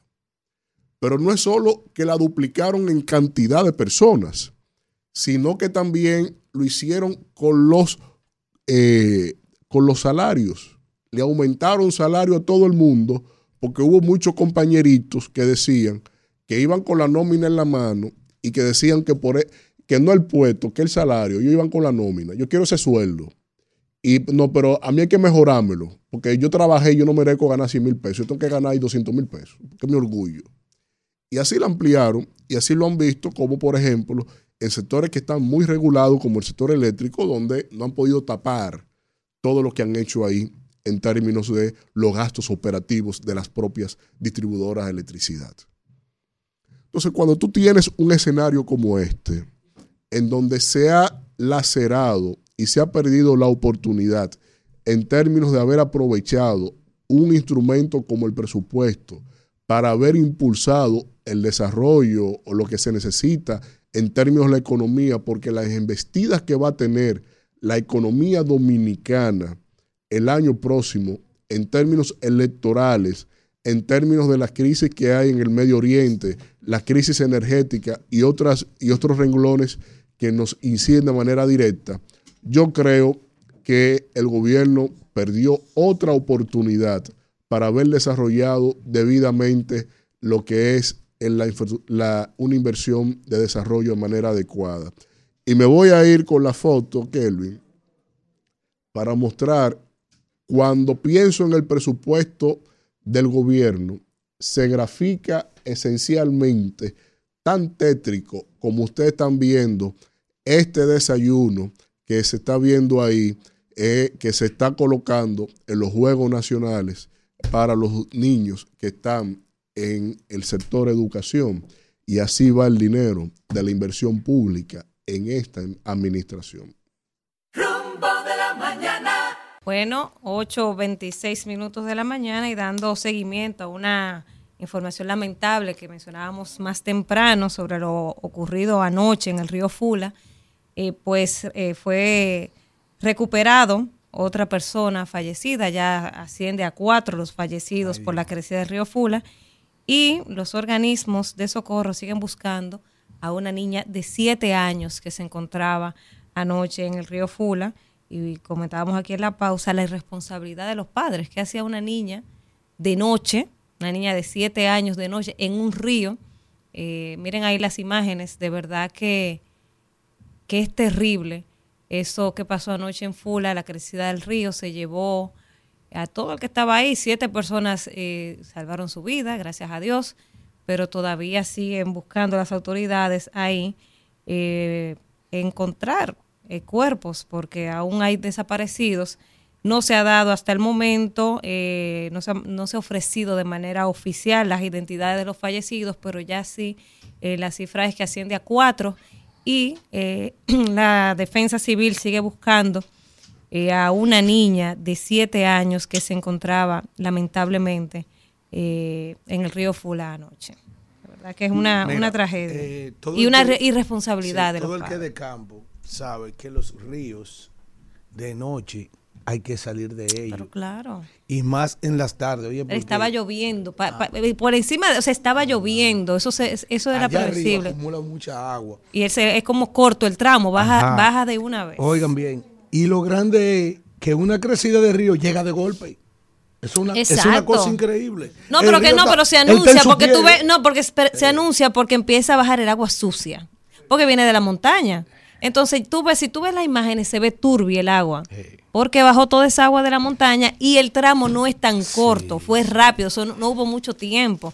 Pero es que la gente no entiende, o sea, ¿qué tiene que hacer un grupo de gente bebiendo? eh, eh, eh, sentados dentro del río en sillas y mesas, que eso es una costumbre en ese río Fula, Sí, que es un, que es un, un La gente irrespeto a la naturaleza. mesa, Sí, eso. Bebiendo y comiendo y los pies metidos en el agua. Sí. Ese es este país. Mira, tú sabes que el río Nizao, eh, mucha gente cree que el río Nizao, por ejemplo, del contraembalse de la Varía hacia el puente de Lucas Díaz, que es la, la carretera Sánchez, la gente no ve caudal de ese río. Pero la gente no ve cau- caudal de ese río porque ese río tiene primero el lago de la presa. Ahí tiene almacenada mucha agua. Y luego bajando hacia lo que se llama el contraembalse de las Varías. También tiene mucha agua ahí. Pero si abren esa compuerta, toda esa agua del río Nizao, que es uno de los más caudalosos que tenemos en República Dominicana, que es el mismo río que nos da agua aquí a la capital a través del acueducto eh, Valdesia, eh, Santo Domingo, que lo hizo Joaquín Balaguer, que fue con Santo Dom- eh, Valdesia Santo Domingo, por gravedad. ¿Qué pasa? Yo siendo un niño, estando por ahí, porque mi mamá era de aquel lado del río, de la bahía de Baní, yo recuerdo cómo ese río usted lo veía pacífico a las 6 de la tarde. Cuando viene a ver, el río, mira, de lado a lado. Nunca es recomendable estar en un río cuando va a oscurecer. Porque mayormente las autoridades entienden cuando hay presas que no hay nadie bañándose ya de noche en un bendito río. Así No, es. y no tienen cómo avisar. Exactamente. Entonces, eso, esas crecidas de los ríos bajan de golpe. Es una cosa increíble. Pero que hay imágenes, hay, hay imágenes que han salido eh, luego de la tragedia donde ve, se ve la gente jugando domino sentado, Normal. lloviendo, o sea, estaba lloviendo y ellos estaban dentro del río. Ah, era la bacanería. Lamentablemente, Antes de- Lo ven Ba- como abajo de sombrillas, o sea, abajo de, de unos paraguas Lo que ponen y bebiendo ahí, o sea, una Es irresponsabilidad. Es muy bueno, pero tiene que tener Entonces de arriesgan su vida y arriesgan la vida de los organismos de socorro que ahora tienen que salir a, a tratar de, de recuperar los cadáveres y se exponen Es también. una tragedia, pero que tiene que servir de ejemplo. Y sobre todo, yo quiero saber si eso tiene permiso, porque una cosa es que tú vayas de manera improvisada El gusto de la gente. y disfrutes ¿Qué los permiso? recursos naturales del país, y otra cosa es que tú comercialices ese punto del río,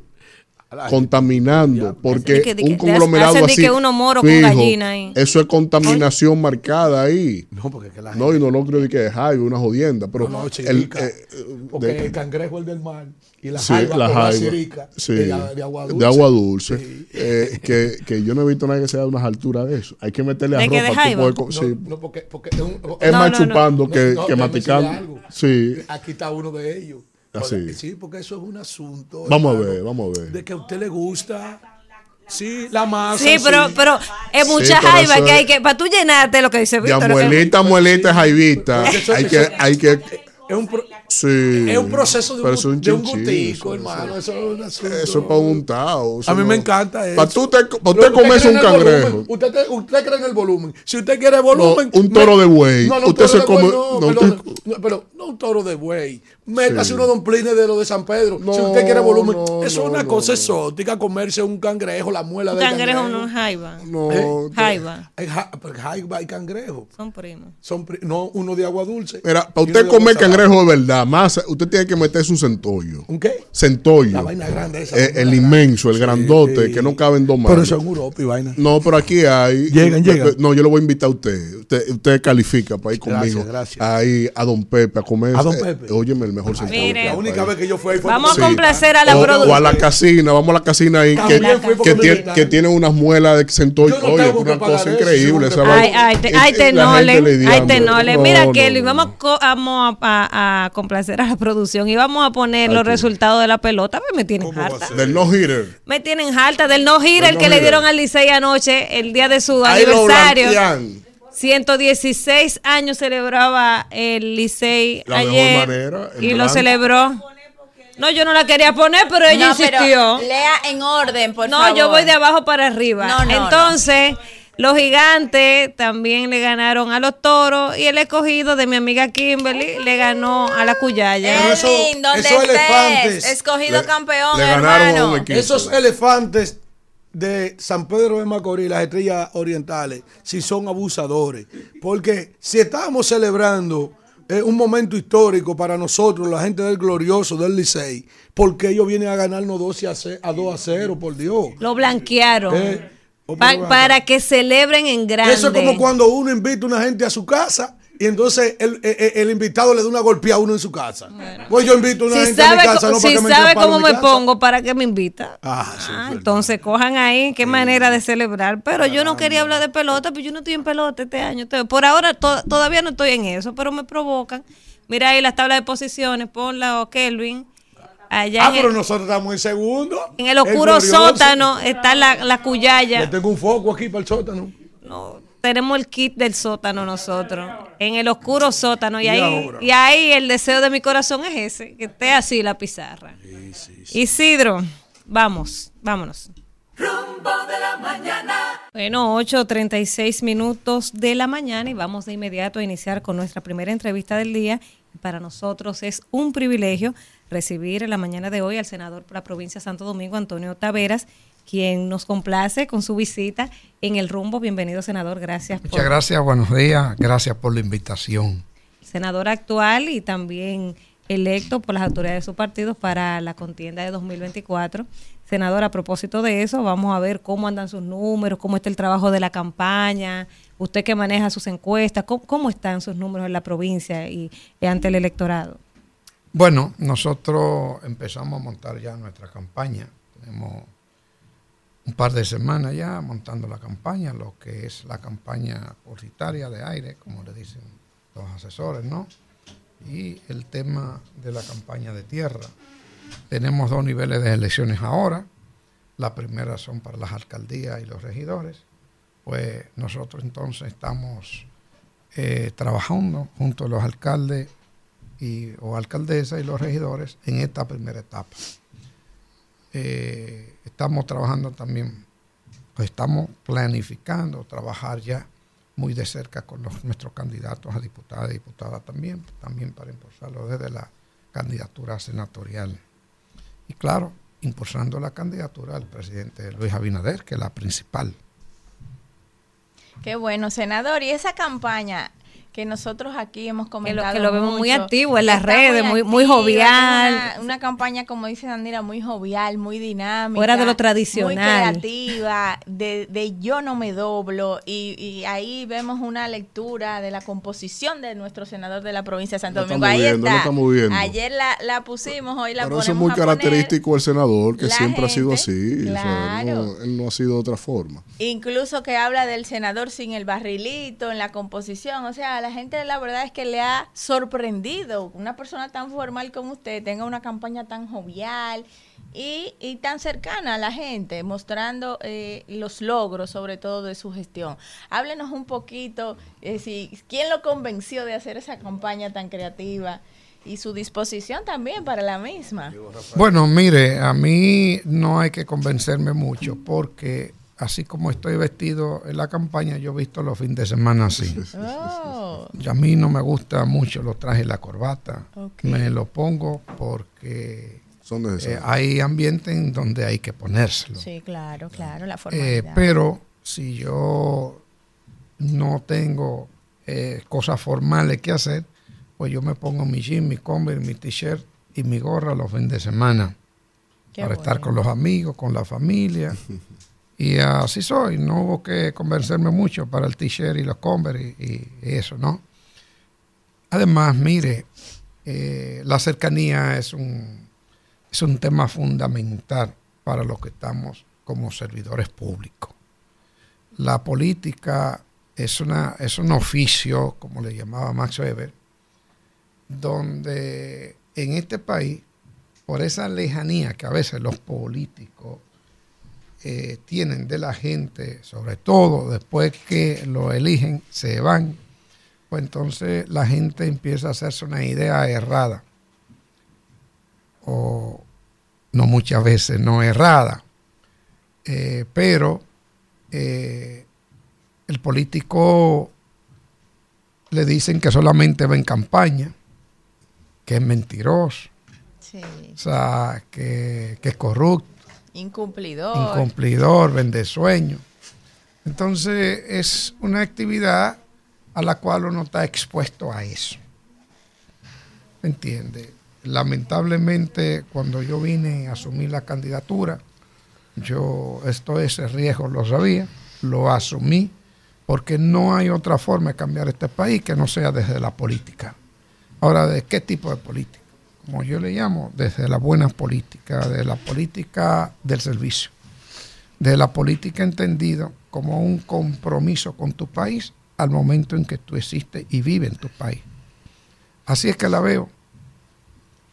Lamentablemente, por la mala práctica de algunos políticos, pues la gente lo ve como acabamos de decir, incumplidor, de lejano, etcétera. Pero necesariamente no tiene que ser así. Para hacer lo que estamos haciendo mucha gente en este país y han hecho mucha gente a través de la historia, es decir, participar en política como servicio, que es un gran sacrificio. Hay que tener, para hacer eso hay que tener mucho amor a este país y sentir compromiso con las generaciones en que vivimos y las generaciones que vienen. Porque este país se ha construido sobre la base del sacrificio, el sudor, la sangre de generaciones que vinieron detrás. Entonces, ahora nos toca a nosotros tomar la antorcha de seguir construyendo país para que en 15 o 20 años Tiago, que me acaba de hacer mi nieto, mi primero, pues Tiago pueda vivir en un país más decente, más de reglas, más de leyes, en un país de instituciones, un país organizado, en orden, con seguridad, donde nadie se acuesta sin cenar, donde cuando el joven salga de la universidad pueda tener un trabajo sin problema, donde el Estado no sea el primer empleador como ahora, ¿me entiende? Donde nadie, nadie viole la ley y la constitución que impune, sea presidente, ministro, sea un- una persona humilde del barrio, nadie. Entonces ese es el país que queremos, el país por la cual yo lucho y mucha gente luchamos. Senador, eh, ayer comentábamos por aquí, no quiero faltarle a la displicencia, pero comentábamos ayer y decía que eh, en la provincia de Santo Domingo la propuesta suya como opción electoral tiene la característica que la mayoría de los ciudadanos de toda la provincia de Santo Domingo no reconoce a nombre y apellido quién es su senador. Eso, ¿cómo están sus números y cuál es la estrategia, aparte de lo que hemos ido viendo en gráfica, que usted eh, va a impulsar, sobre todo en medio de que la característica, el denominador común de la clase social que habita en esa provincia es la, es la clase social que más está castigando el posicionamiento del PRM actualmente. Bueno, yo creo que tú estás cerrado. Vamos a ver. Lo primero es que el procesamiento del presidente y el PRM en la provincia está muy bien. Se la Eso lo dicen las encuestas. Así ¿se es. entiende? Segundo, mire, yo no sé de dónde usted saca, pero es una campaña que han querido montarme de La que el senador, de que el senador campaña. no lo conocen en la provincia. Sí. Yo tengo tres años y unos meses siendo senador. Y la verdad que hicimos una campaña muy difícil en medio de una pandemia. Yo no venía del partidarismo tradicional, nunca había sido eh, candidato a nada. Eh, siempre estuvo, estuve militando en los movimientos sociales, en asociaciones gremiales empresariales. Eh, y bueno, asumimos esto en esas condiciones. Yo tengo tres años y algo que no salgo ni de la calle ni del Senado. No he hecho más que dedicarme al oficio de ser senador. Me consta. Y eso, eh, nosotros tenemos tres casas senatoriales abiertas en la provincia. Ningún senador había tenido tres casas, no oficinas, casas senatoriales, donde impulsamos alrededor de 21 programas para la gente desde, esa, desde esas casas senatoriales. Ca- eh, programas que no tienen que ver con el acercamiento clientelar con la gente. Tiene que ver con formación para mujeres, por ejemplo, psicólogos en el barrio, voces del barrio, asamblea permanente para escuchar a la gente y ser un intermediario, interlocutor entre la gente y las instituciones para resolver el tema de la comunidad. Y ahí también le enseñamos a la comunidad a que los pueblos no cambian, las comunidades no cambian si no participan. Que es central la participación de la gente para que los cambios se produzcan y también para ampliar los espacios democráticos. La provincia es medio país, es grande geográficamente, tiene el 35, 38% de la población dominicana vive en la provincia, es la que más crece demográficamente, razón 70, 80 mil personas todos los años es donde se está mudando la mayor cantidad de gente. Entonces es difícil darle la mano a cuatro millones de personas. Pero también hay otro tema en la provincia y es la falta de comunicación por un tema económico. La gente no va a ver un mensaje tuyo acá muchas veces porque tiene que comprar un paquetico de internet para verlo. Pero ese paquetito de internet te representa comer plátano con huevo. Entonces está primero comer plátano con huevo.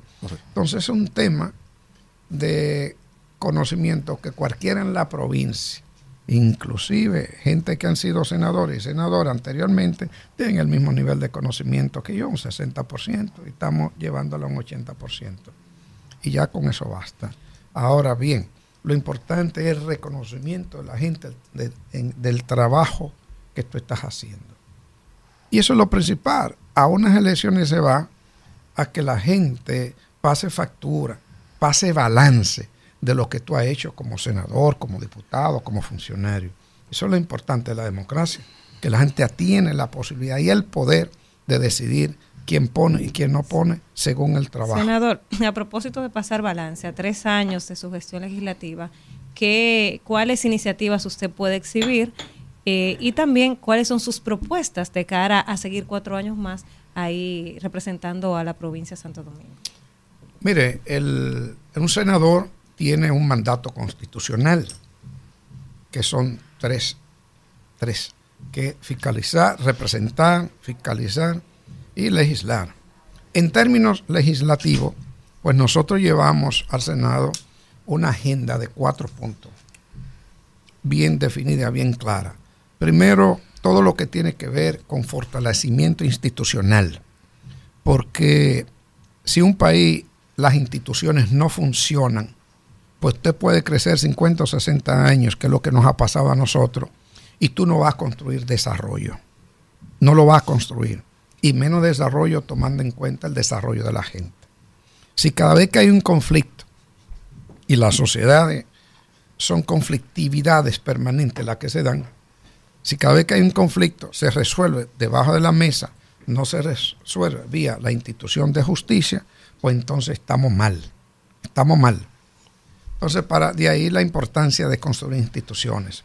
Y las instituciones se construyen además con otros elementos, con leyes. Nosotros hemos propuesto para el fortalecimiento institucional dos leyes importantes. Una ya fue aprobada, que fue la ley de extinción de dominio. La otra es una ley que le hemos llamado conflicto de interés en las funciones públicas, que esa va a venir a organizar el funcionariato, la burocracia de la, de dominicana. Importantísimo esas dos leyes. En términos de derechos, que es el segundo punto, recuperación de derechos, nuestro segundo punto de trabajo de agenda, pues nosotros pues, eh, hemos tenido primero el proyecto de ley de mecenazgos deportivos, que el deporte es un derecho fundamental consagrado en la Constitución. Hemos trabajando, hemos estado trabajando duro en ese proyecto que ya está casi terminado en la Comisión de Deporte. Segundo, también tenemos un gran proyecto de ley que es de cuidado. Excelente proyecto de ley. Eh, nos hemos reunido con eh, especialistas uruguayos, que es donde en América Latina este, esta ley ha funcionado muy bien y ya en esta semana, el viernes, tengo una reunión con algunos especialistas uruguayos que vienen también para esta ley de cuidado. Eh, eso en sentido de recuperar derechos pero también hemos organizado la provincia en los distritos judiciales que le hacían falta para que una gente que viva en los Alcarrizos, por ejemplo, no tenga que desplazarse Santo Domingo Este a recibir un servicio judicial como un juicio de fondo. Eh, hemos estado trabajando también en el otro aspecto, que es el tema productivo, que es fundamental para hacer avanzar este país y terminar con la pobreza. Y en ese sentido hemos estado trabajando en, una, un proyecto de ley de formalización eh, empresarial, para, porque el 60% de las pequeñas y medianas empresas son informales, entonces no sobreviven. Y hemos estado trabajando duro en ese proyecto para darle los incentivos necesarios para que se puedan formalizar.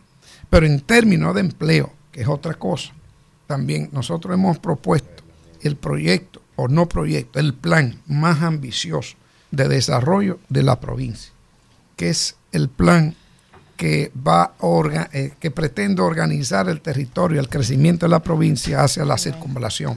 Ahí hemos propuesto, ahí hemos propuesto lo que el presidente le llamó Santo Domingo 2050. Tenemos dos años y algo trabajando en este plan y ya este plan que pretende crear miles de empleos en la provincia y va a tocar los siete municipios importantes y va a tener centro de formación para el trabajo y va a ser una ciudad organizada.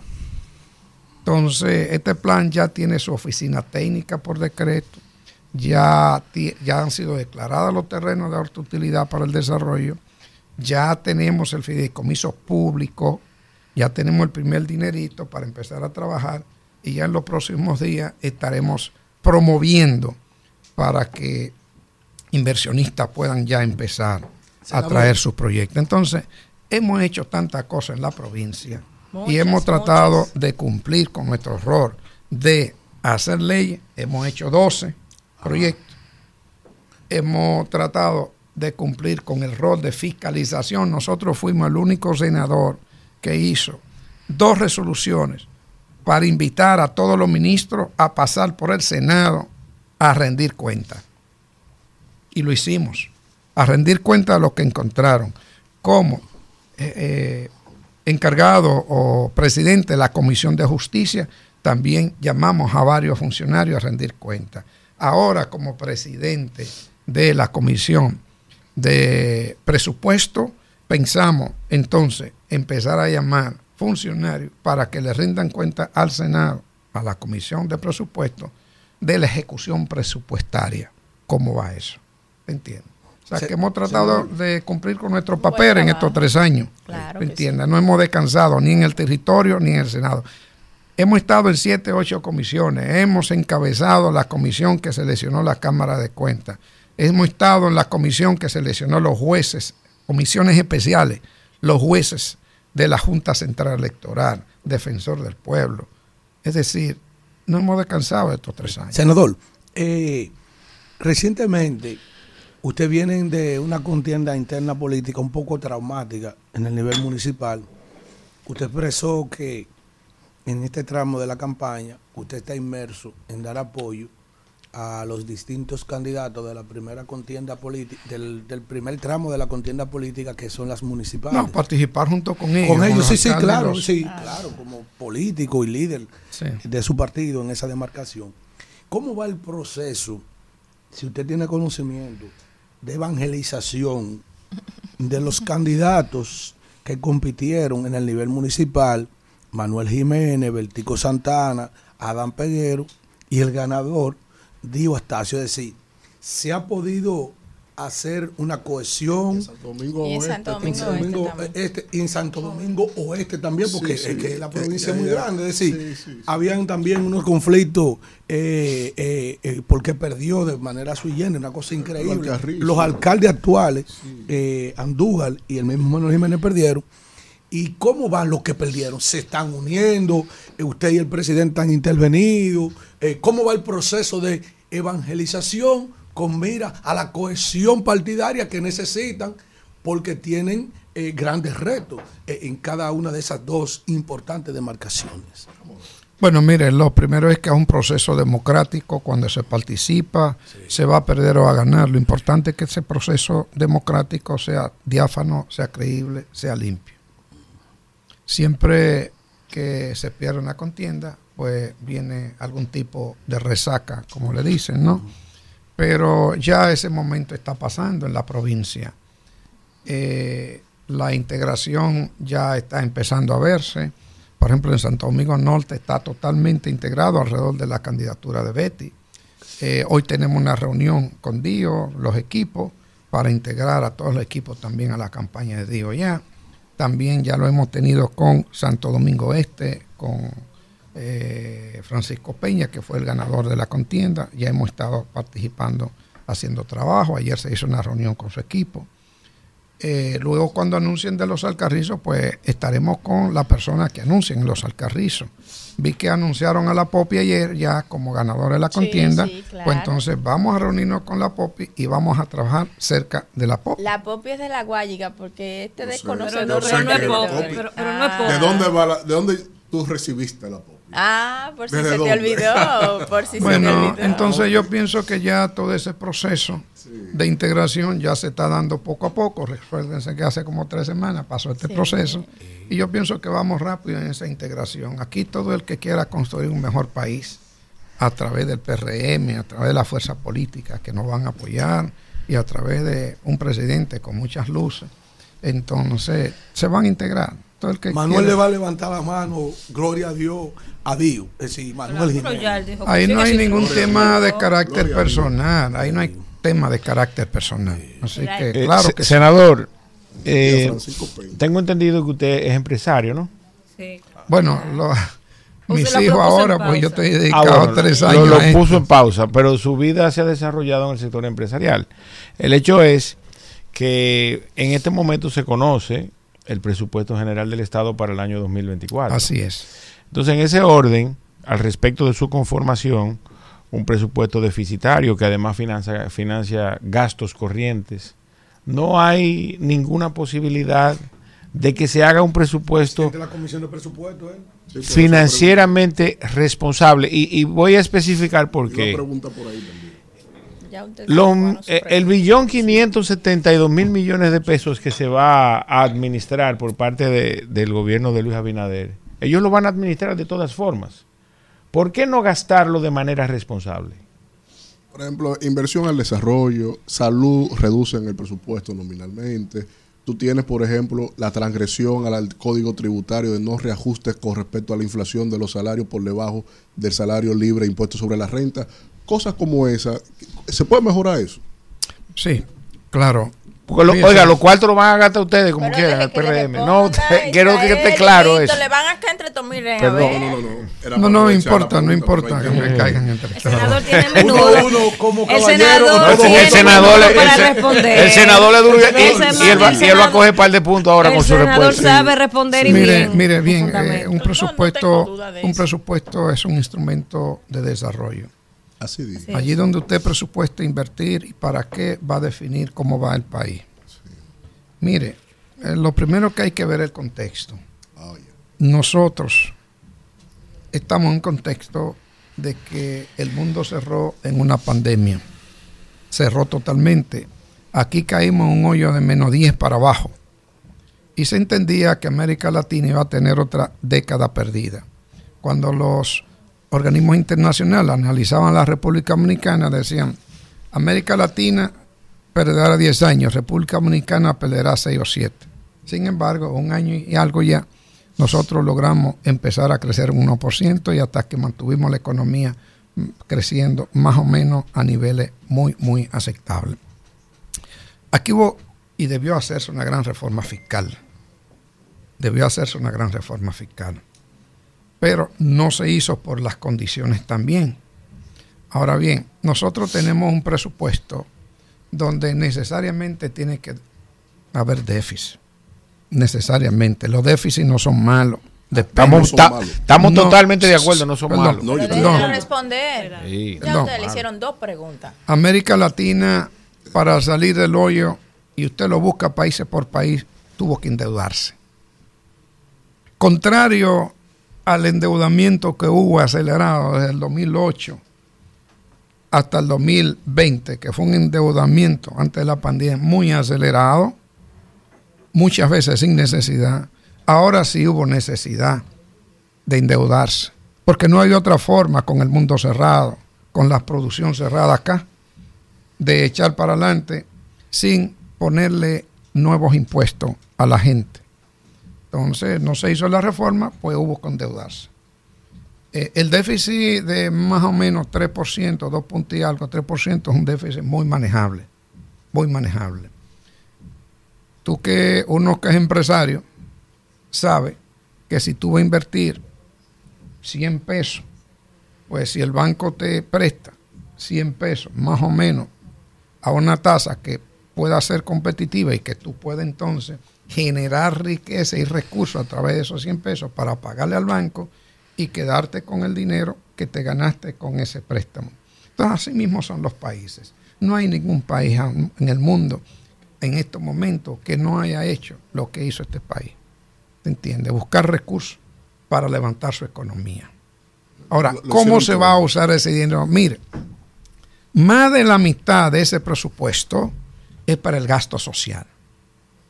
Para el gasto social, para enfrentar la inflación, las alzas de precios, que nos vienen producto de que esto es una economía muy abierta y todos los choques externos, pues nosotros los sufrimos.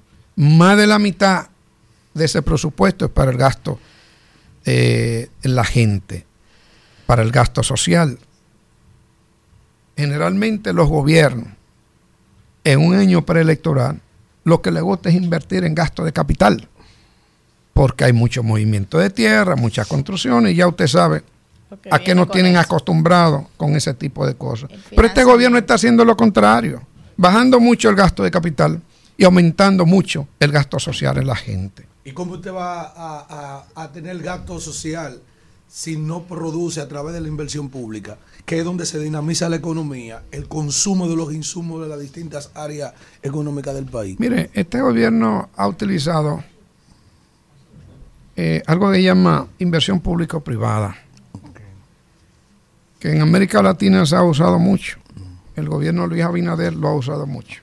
Y eso tú no lo contabilizas, la inversión privada, en un presupuesto. Pero sí lo contabiliza a la hora de tú medir cómo Ah, se en- dinamiza. en los libros nacionales Cómo se se dinamiza la economía. Los libros nacionales. ¿Te entiendes? ¿Cómo se dinamiza la economía? Pues yo pienso que son buenas medidas en estos momentos, claro, bajo la supervisión del Estado, porque el Estado no está para regalarle a nada, a ningún sector privado tampoco, pero sí para tener una relación armoniosa y de inversión mutua, que puedan entonces ser Senador. una relación ganar-ganar. Y eso es importante. Muchas de las inversiones se están haciendo en colaboración, en joint venture con el Estado y con el sector privado. Senador, ayer, vamos a cambiar de tema. ayer salió la encuesta Galo. Eh, me gustaría preguntarle primero si la vio ya, si, si la Claro, analizó. sí, sí. Bueno, entonces me gustaría su valoración de la encuesta. ¿Qué, qué piensa usted de esos resultados? No hay que Bueno, yo pienso que son muy buenos a esta altura, seis meses antes de las elecciones, eh, y es que la gente está reconociendo el trabajo que se está haciendo. Nosotros recibimos un mandato de las plazas públicas, de las calles, que echó a un gobierno que no era simplemente un gobierno, era un proyecto de dictadura autoritario de largo alcance y para financiar ese proyecto hubo entonces que hacer un gran desfalco al Estado dominicano. La gente se dio cuenta y pidió en las calles que se fueran. Nosotros le dijimos a la gente que el cambio iba y que íbamos a hacer los cambios. Las condiciones económicas por pandemia y todas las cosas que han pasado no nos ha permitido hacer los cambios fundamentales, sobre todo las reformas estructurales que este país tiene que darse sí o sí. Pero creo que se reconoce en este gobierno el interés muy marcado de trabajar por la gente, el interés muy marcado de darle duro al tema de la corrupción y de la impunidad, el interés muy marcado de respetar la, la, los poderes del Estado y los espacios de cada uno de estos poderes, el interés muy marcado de invertir en la gente, el interés muy marcado. Por ejemplo, nuestra provincia eh, hemos entregado, por ejemplo, 15 mil títulos de propiedad a gente que vive en una casita en terreno del Estado y hay 40 mil que vienen por ahí en la provincia. Hay un programa que yo digo que si lo pudiéramos agilizar, que es el programa Mi Vivienda Feliz, señores. Es un programa también, es una colaboración público-privado, donde el Estado le da hasta 600, 700 mil pesos en bono, dependiendo si es casada, mujer soltera, le da tanto, si tiene tantos hijos. Y la persona paga en un apartamento cómodo de dos habitaciones, por ejemplo, 11 mil pesos. Eso le cambia la vida a la gente. Hemos entregado unas 10 mil habitaciones de esas, 10 mil apartamentos ya.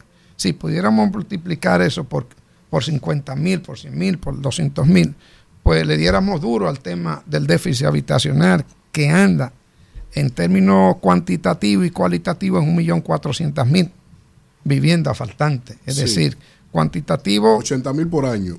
Cuantitativo por la cantidad y cualitativo por el malo estado de muchas de las viviendas. de la vivienda. Entonces, eh, para mí es un programa fundamental eso. Eh, para mí también es fundamental el hecho de que estemos promoviendo el empleo. Por ejemplo, hemos sido exitosos en el turismo, aunque haya que hacer cambios en el turismo para que toque a los territorios y toque a la gente. Pero hemos sido exitosos en el turismo. Hemos sido exitosos en tratar de tener un gobierno transparente, un presidente que no fue a, hacer, a hacer negocio al Estado, un presidente que toma medidas inmediatamente, se da cuenta que un funcionario ha metido la mano, la pata. Se ha equivocado y toma medidas inmediatamente. pero- pero y ahí- creo que, esto es el- creo que los dominicanos están valorando eso. La Pero- última, ahí- Kimberly. Y están valorando la estabilidad económica también. La última pregunta. ¿Por qué la última?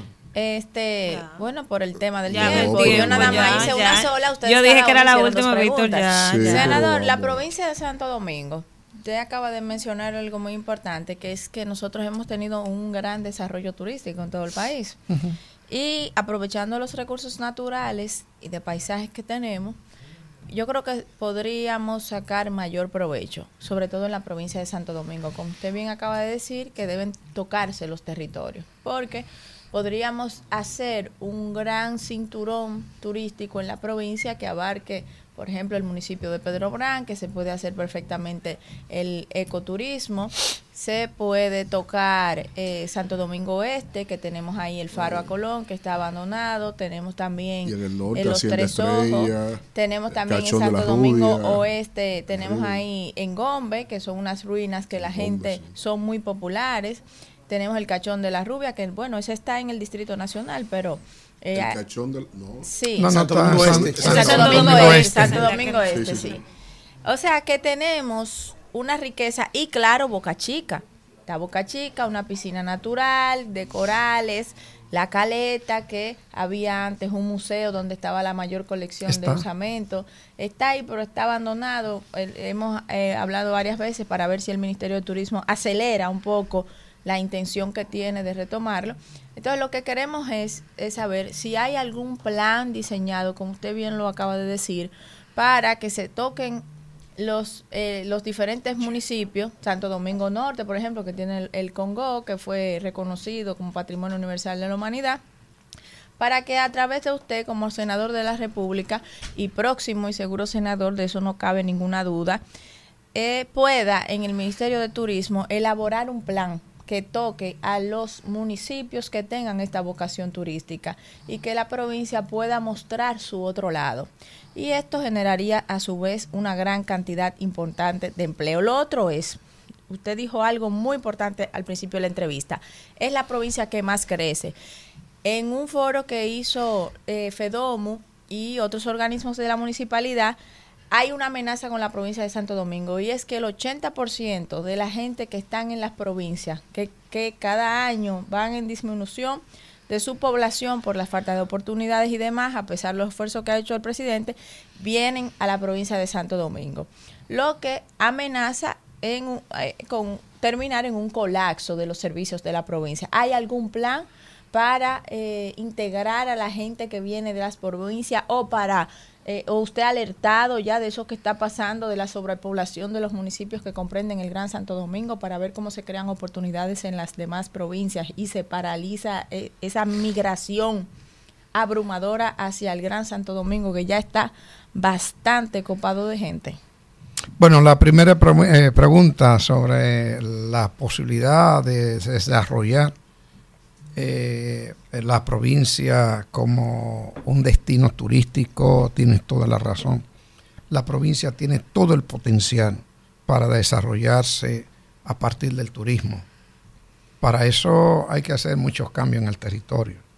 Por ejemplo, si usted toma la ribera del río Sama, la limpia y trae eh, los cruceros que antes venían y que vengan cruceros en masa, pues necesariamente si tú organizas Santo Domingo Este con todos los elementos monumentales que tiene y también hace un mercado de artesanía, por ejemplo, hace un salón de la bachata, el merengue, es decir, organiza una serie de elementos que son naturales de nosotros y la provincia, pues los turistas no tendrían que ir, bajar a Ciudad Nueva, a, a- a- a la zona colonial simplemente, sino que van al otro lado también del puente a disfrutar de todo eso. Pienso que el alcalde Díaz ha propuesto eh, una política más o menos en ese sentido Sí, para sí. Santo Domingo Este, es importante eso. Tenemos todos los elementos para convertirnos en una gran provincia turística, eso no cabe duda. Eh, cada municipio tiene, tiene elementos importantes que son eh, Únicos. eh, idiosincráticos, únicos. Tú vas a Santo Domingo Norte, por ejemplo, Ah, ese es su favorito, estamos celosos. Santo Domingo. Norte, por ejemplo, fue poblado con los primeros esclavos libertos del sur de Estados Unidos. Por ejemplo, los primeros negros esclavos. Pues ahí tiene una cultura eh, eh, cul- culinaria importantísima, una gastronomía importantísima. Ahí hay bailes como el pripri, que son naturales de ahí. Bueno, están los congos, están las salves, hay de todo ahí. Pero tú te vas, por ejemplo, al oeste, tienes la ruina, la ruina de Engombe, que eso data de los 1500. Eh, hay ahí cementerio, cementerio de los 1500 ahí. Para nosotros estamos ayudando, o ayudándonos, cumpliendo con nuestros papeles de representación ahí. Y hemos estado inclusive promoviendo la red acera con tenis calle, una cancha que se hizo. Y fue difícil porque el patrimonio cultural no dejaba dar un Picasso sin antes verificar qué es lo que se iba a hacer. Sí. Bueno, en ese sentido, la provincia tiene un gran potencial turístico. Eh, en el otro sentido del crecimiento desbordado, 70, 80 mil, 100 mil personas por año se mudan a la provincia, pues una de las virtudes, una de las virtudes que tiene el Plan Santo Domingo 2050 es que va a organizar el crecimiento del territorio hacia allá, organizado. Eh, y eso ayudará mucho al tema de que Santo Domingo ya no sea un dormitorio, donde la gente viene al distrito a trabajar y duerme en la provincia, porque pretendemos crear los empleos para que no se movilicen para acá. Solamente, por ejemplo, haciendo el la UAS allá en, en Santo Domingo Este, como ya está previsto, algunos 60 mil personas se desplazan de allá para acá, diario para la UAS. Solamente con este plan de desarrollo provincial de Santo Domingo 2050, tú evitarás que miles de gente vengan al distrito a trabajar porque tendrán su trabajo ahí. Eso va a, hacer, a darle un impacto al tema de la organización del transporte también. En fin, y organizar el crecimiento de la provincia. Gracias, senador, de verdad, por esta conversación tan interesante. Escuchar. Felicitarlo por el gran trabajo que ha hecho. La verdad es uno de los mejores senadores que ha pasado por la provincia de Santo Domingo. Y cuidado, no porque sea de mi partido, sino porque él aquí ha hablado eh, en una entrevista ininterrumpida co- y todo lo que ha dicho ha sido de sus logros en su gestión y ha demostrado que tiene un gran conocimiento de los problemas de la provincia. y que ha Gracias, de senador, por- resolver. Bueno, y, y la campaña Yo no me doblo es una campaña, eh, es una campaña como un grito, es un grito de, de decir, ¿a qué usted no se le dobla? Sí, sí, díganos. Eh, va de- aquí, el ¿a qué senador va de se frente. dobla? Una campaña Un grito Para que así, la gente no sepa, me le pero doblo. de Dígalo como usted leal. lo dice ahí en la Oye, oye, campaña oye, oiga de las redes. Eso es marketing. Yo no me le doblo a. Diga que usted no Él se lo le dice ahí en No su me le doblo campaña. a esto, a esto. Mire, yo no me, doblo, no me doblo ante la lucha contra la corrupción y la impunidad. Yo no me doblo ante la lucha por un país decente, de reglas claras, en orden, donde todo el mundo se le respete sus derechos, no importa qué posición ocupe, social o públicamente. Yo no me doblo ante la lucha contra el hambre, contra la desigualdad. Yo no me doblo ante lo mal hecho. Gracias, senador. Isidro, vámonos. ¿Qué vamos a hacer con- En 9, 19 minutos continuamos en este rumbo de la mañana y como habíamos ido dándole seguimiento a la noticia, se cayó ahí. Eh, vamos a tumbarla ahí, la línea. Estamos. Vamos a conversar con eh, Juan Salas, quien es el presidente de la Comisión Nacional de Emergencia y director de la Defensa Civil. A propósito de esta tragedia con la que nos levantamos prácticamente de lo que ha acontecido en el balneario típico este del río Fula, en la provincia de Monseñor Noel, en Bonao, para ver cómo va precisamente las, los datos, las informaciones de las autoridades. Buenos días, don Juan. Un placer recibirle aquí en el rumbo de la mañana. Buenos días a ustedes por recibirnos. Gracias por permitirnos siempre dar información. En este caso, lamentable, pero son las que tenemos. ¿Cuál, cuál es la, el contexto de cómo aconteció este hecho, eh, señor Salas? ¿Y cuál es el saldo al momento en- de las víctimas que han sido hasta ahora rescatadas?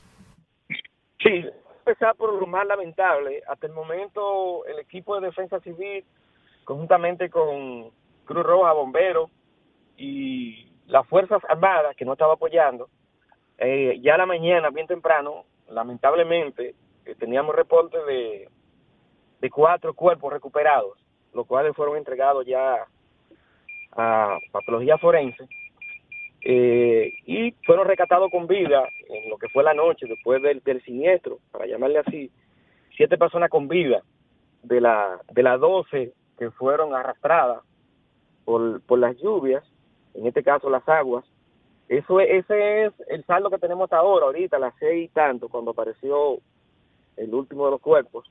Y el contexto que se produce esto es que Defensa Civil, sobre todo, y el conjunto de instituciones que hacemos vida en la provincia y en las comunidades a través de los comités de prevención, mitigación y respuesta, que se reúnen y cuando tenemos situaciones de alerta, se emiten unos avisos y se notifica a las diferentes instituciones que en este caso hacen negocio con espacios como este de atracción turística, de diversión.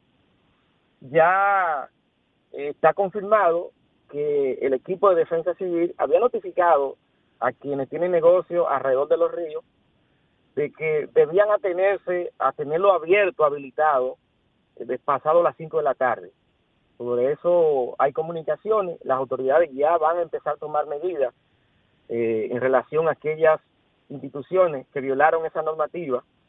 Eh, la gobernadora está a la cabeza de todo ese proceso. Lo más importante en este momento es que continúan en la búsqueda de todavía los que se encuentran en este caso desaparecido, una persona, eh, con la esperanza de encontrarlo con vida y que nosotros como defensa civil seguimos apostando a la prevención, hacer el llamado a la población de que este tipo de práctica nocturna en estos espacios que ya es de tradición que se producen eh, esta crecida repentina, a tenerse a usarlo fuera del horario, porque al final hay una tragedia y hay una hay una lección que queda para la población y nosotros reiteramos ese llamado a la población de atenerse a hacer uso de estos espacios fuera de los horarios normales a lo que está establecido y sobre todo en esta época del año que ocurre mucho más temprano. eh, Alfredo de la Cruz. Yo eh, le voy a hacer una, una pregunta partiendo de mi desconocimiento. Eh, ¿Ese río tiene algún tipo de incidencia de represa eh, de algún de alguna Río eh, arriba. no, sí, es decir, de alguna de alguna presa por ahí arriba, es decir, se abrió una compuerta, no se abrió una compuerta, ese río corre por la libre desde que sale desde la montaña. Si usted tiene ese conocimiento para que usted pudiera edificarnos. Si quiero edi- edificarte, con, con relación a este caso, no está vinculado al manejo de presa. Existe un comité de presa que notifica y esas informaciones llegan a la comunidad a través de los comités que están integradas todas las instituciones del Estado y el sector privado. Eso se produce cuando hay que laminar las presas porque hay, hay producción de energía y eso se notifica, no es el caso. Esto no es un caso vinculante a presa. Son situaciones repentinas que se producen, producto de la lluvia. Por eso siempre se estima que cuando tenemos afectaciones en esta época del año, en la que se ha anunciado, y en este caso, cuando hay provincias que están en alerta, se le hace el llamado directo, nuestras brigadas van y se habla con los dueños de negocios, porque son los dueños de negocios que conocen el espacio. Los turistas no conocen la situación a la que se pudieran enfrentar. Por eso entonces nuestra comunicación en principio es con los dueños de negocios que están establecidos en ese lugar, a pesar de que se notifica a la población en sentido general. Pero este, este hecho no es vinculante a presa. Ahí- Ahí hay una responsabilidad penal. Hay que poner un, un ejemplo co- con, estos casos, porque no es la primera vez que exactamente en el mismo punto ha habido crecida repentina y que ha arrastrado personas. Eh, bueno, eh, todos hemos visto en las redes sociales videos que se han hecho virales de espacios de diversión como este, donde se, se colocan sillas en medio de un río que tiene unas corrientes normales, pero que en, en hora o en minuto esas corrientes pueden eh, cambiar eh, su, su fortaleza y arrastrar personas como se produce este caso. En hora, por ejemplo, de la tarde, es lo que se, es lo que se ha- es lo que se estila que estos negocios estén cerrados, porque la visibilidad se hace se hace mucho más difícil y sobre todo ciudadanos que no son del área no conocen al peligro que se exponen. Por eso nosotros entonces, cuando se emiten avisos, que no es el caso, se notifica al dueño de negocio a pesar de que se le hace un aviso público a través de los medios, las redes sociales, pero sobre todo a los dueños de negocio, quienes entonces tendrían que responder en virtud de que el espacio está abierto. En el video se ve que ahí estaban operando, desde el punto de vista de que habían toda una, una, una capacidad de logística instalada ahí. Pero en este momento estamos enfocados en lo más importante, que es recuperar lo- los cuerpos con vida, o en este caso como lo que ha aparecido, que ya eh, son cuerpos que hay que trabajar para mitigar el dolor de la familia y han denunciado que posiblemente uno de sus parientes haya sido arrastrado por las lluvias. Y en eso está Defensa Civil. Sí, entonces, Juan, precisando para cerrar, fueron 12 personas las arrastradas por el río, eh, cuatro cuerpos recuperados, uno por encontrar. Hay una niña, ese es una niña la que está pendiente de recuperación. Sí, se está confirmando la información. Eh, De las personas que hemos podido sacarlo con vida fueron siete en toda la noche.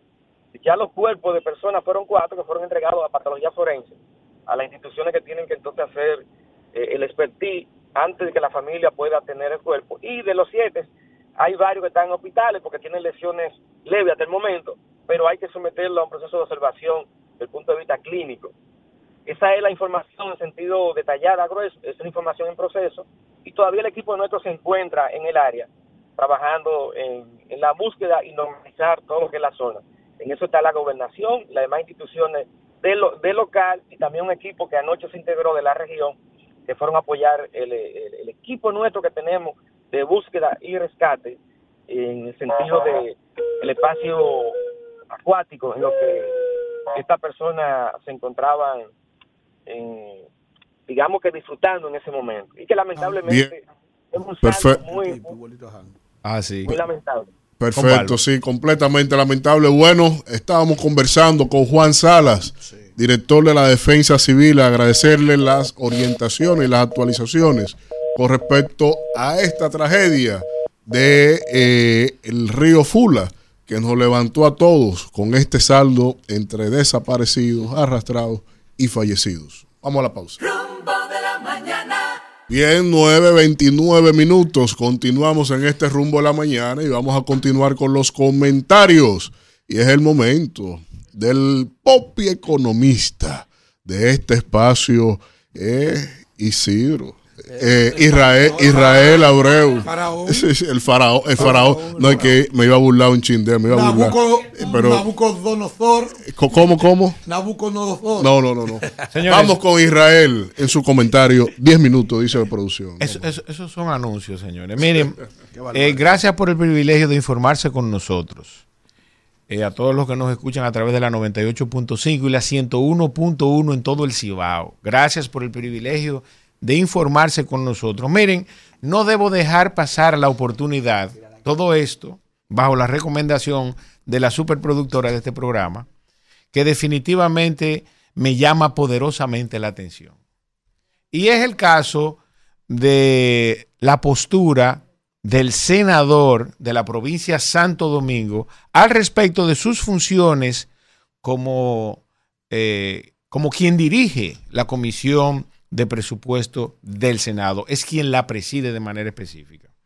En ese orden, al escucharlo justificar, ¿verdad? El gasto corriente en exceso de los ingresos corrientes que va a tener el Estado dominicano y además financiar un déficit que va a ser utilizado, vuelvo y reitero, en gastos corrientes, pues me apena mucho verlo justificar esta, eh, no quiero utilizar un epíteto que no pueda ser mencionado aquí en la radio, pero la verdad es que en buen dominicano es un gran disparate, lo que lamentablemente se va a traducir en que el patrimonio del Estado se siga reduciendo, qué bueno que el senador pida a la Dirección General de Contabilidad Gubernamental, que por eso le pregunté si era empresario, para que vea cuál es la situación del Estado dominicano en función a los estados financieros que él mismo prepara.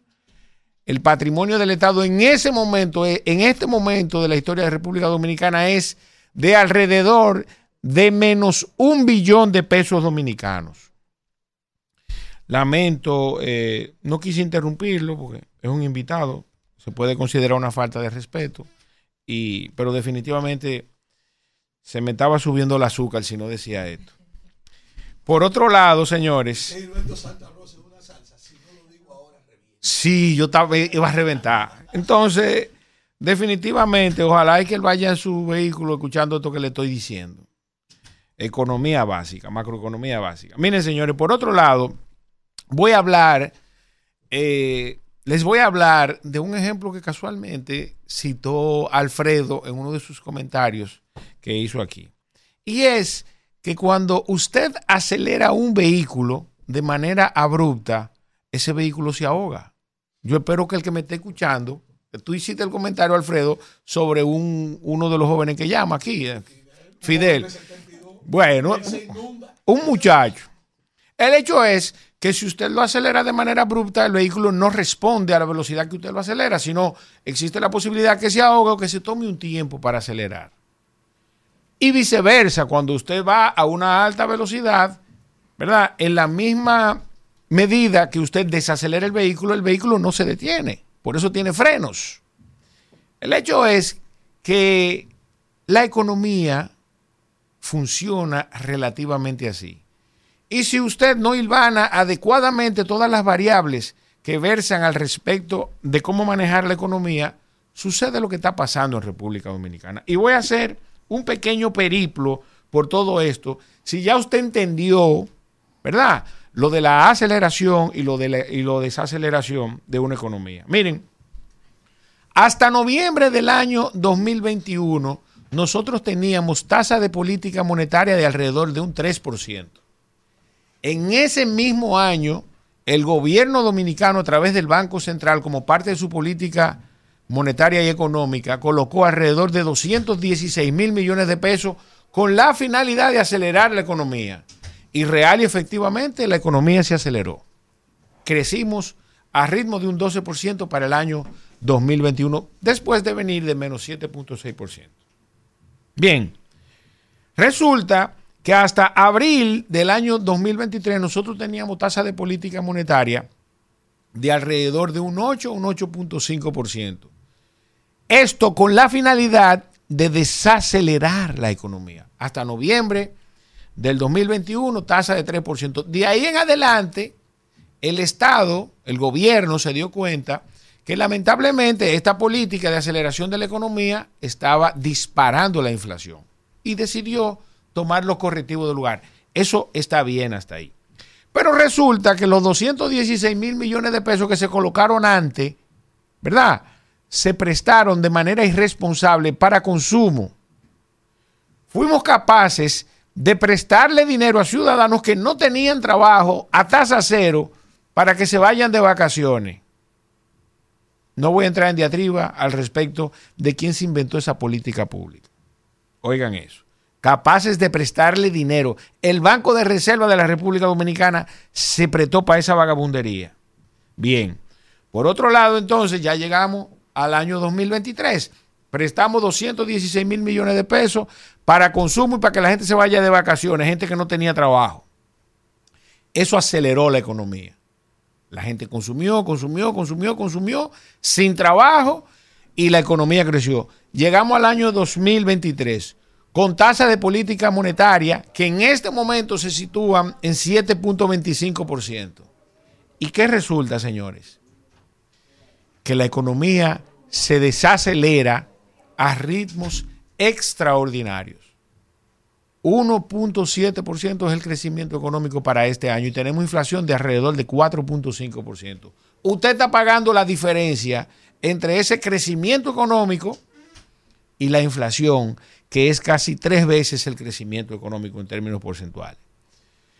Por otro lado, tenemos que con la finalidad de mitigar esa reducción de la economía, esa reducción del crecimiento económico, pues el gobierno a través del Banco Central empieza a tomar medidas y para el mes de enero, además de reducir la, tasa de política monetaria, decide colocar 22 mil millones de pesos de fondos de liquidez rápida para la compra de vivienda, de tu primera vivienda de bajo costo.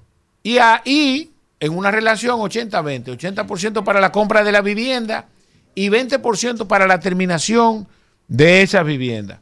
Perfecto. Yo creo que todavía hay fondos disponibles para esos fines. Porque los ciudadanos, al desacelerarse la economía, reducen su poder adquisitivo. Al margen de que lamentablemente la informalidad creció. Pasamos de un 52 a un 56%. Vaya anotando por ahí. Posteriormente, en mayo, el gobierno coloca 119 mil millones de pesos del encaje legal de las instituciones financieras de fondos para la liquidez rápida. De eso se desaparecieron 60 mil millones de pesos en dos semanas, que se presume que fueron medianos y grandes empresarios quienes intercambiaron deudas para reducir sus tasas de interés. Perfecto, pero se colocaron con la finalidad de que la economía se acelerara. A todo esto, la economía sigue en el suelo. Eso fue en mayo. En estos días publicaron que iban a colocar 45 mil millones de pesos para fondos de liquidez rápida nuevamente y del encaje legal de las instituciones financieras reguladas de, de la República Dominicana. Finalmente, cuando analizamos variables como las exportaciones de los primeros nueve meses del año, resulta que al mismo gobernador del Banco Central se le olvidó resaltar que las exportaciones eh, se cayeron en menos 15%. Al tiempo de que también se le olvidó, se le olvidó resaltar que inclusive en ocasión de un gobierno que promueve las importaciones y no la producción local, pues también se cayeron las importaciones en función al número de furgones que entran a República Dominicana. Para que usted tenga una idea, no es lo mismo la cuantificación económica del valor de un bien a que se cuantifique la cantidad de bienes que entran a una economía. No es lo mismo que por el efecto de inflación esa carpeta cueste 100 pesos y mañana cueste 110 a que entren dos carpetas. ¿Estamos claros? El efecto de la inflación hizo que aumentara el valor monetario. Sin embargo, desde el punto de vista de la productividad o de la cantidad de bienes importados, se mantuvo igual o decreció. En el caso de República Dominicana, decreció en 7.9%. Este es el efecto de la desaceleración económica.